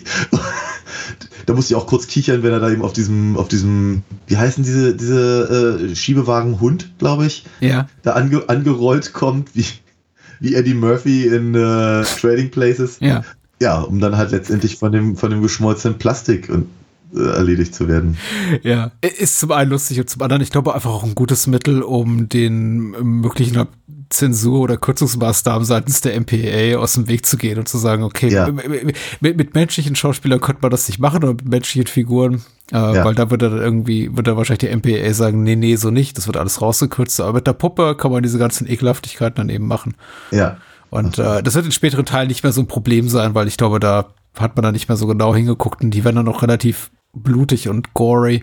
Aber die ersten drei, ja, sind eben noch in der Zeit entstanden, da, da ging nicht so wahnsinnig viel. Ja, ich, ich, wir erinnern uns ja auch daran, die, die späteren Nightmare on Elm Street Filme werden ja auch immer unblutiger und äh, Ja, in der Tat, ja. sowas wie Freddy's Dead ist dann im Grunde, kannst du fast schon irgendwie ab 12 freigeben, nach meinem Dafürhalten. Aber Ja, ja, ja. wir sehen auf jeden Fall Alex Vincent hier zum vorerst letzten Mal als Andy. Äh, Im dritten Teil wird er von einem neuen Schauspieler gespielt. Und darauf, darauf freuen wir uns dann übernächste Woche. Auf jeden Fall. Also ich muss, ich muss auch ganz ehrlich sagen, ähm, kaum, kaum war der zweite hier fertig, Ja. dachte ich so bei mir, Menschenskinders, ich würde jetzt eigentlich gerne gleich weitermachen. Ja, es ist einfach alleine die Frage, wie bringen sie die Puppe wieder zurück? Die finde ich, die finde ich interessant genug, um zu sagen, ich, ich freue mich, ich freue mich aufs nächste Mal.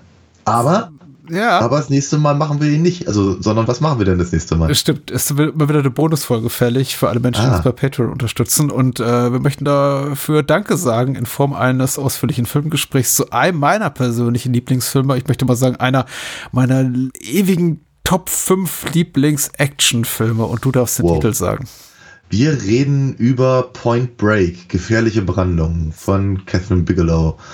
Aus dem Jahr, was? 91, 92? Äh, 92. Ja, siehst du. Und äh, im Übrigen auch einer der, der, der ewigen Lieblingsfilme meiner deutlich besseren Hälfte. Von daher bin ich sehr, sehr gespannt. Äh, du kennst ihn aber, oder? Ich, ich habe ihn, glaube ich, noch nie bewusst gesehen. Der Film ist von 91. Oh Gott, ich sollte es 91. besser wissen. Ja, als Fan. mit Keanu Reeves, mit Patrick Swayze, mit Gary Busey, mit Laurie Petty und äh, einem, einem Cast für die Ewigkeit. Und ganz viele Szenen für die Ewigkeit. Könnt ihr euch Bin drauf freuen. gespannt. Ja, ja, ja, ja. Danke dir, das war sehr, sehr schön. Also Ja. ich, ich, ich, ich klopfe uns gerade mal selber auf die Schultern, dir und mir, für die gute Entscheidung, über die Chucky-Reihe zu sprechen. Ich glaube, das wird lustig. Ich bin davon ganz, ganz fest überzeugt.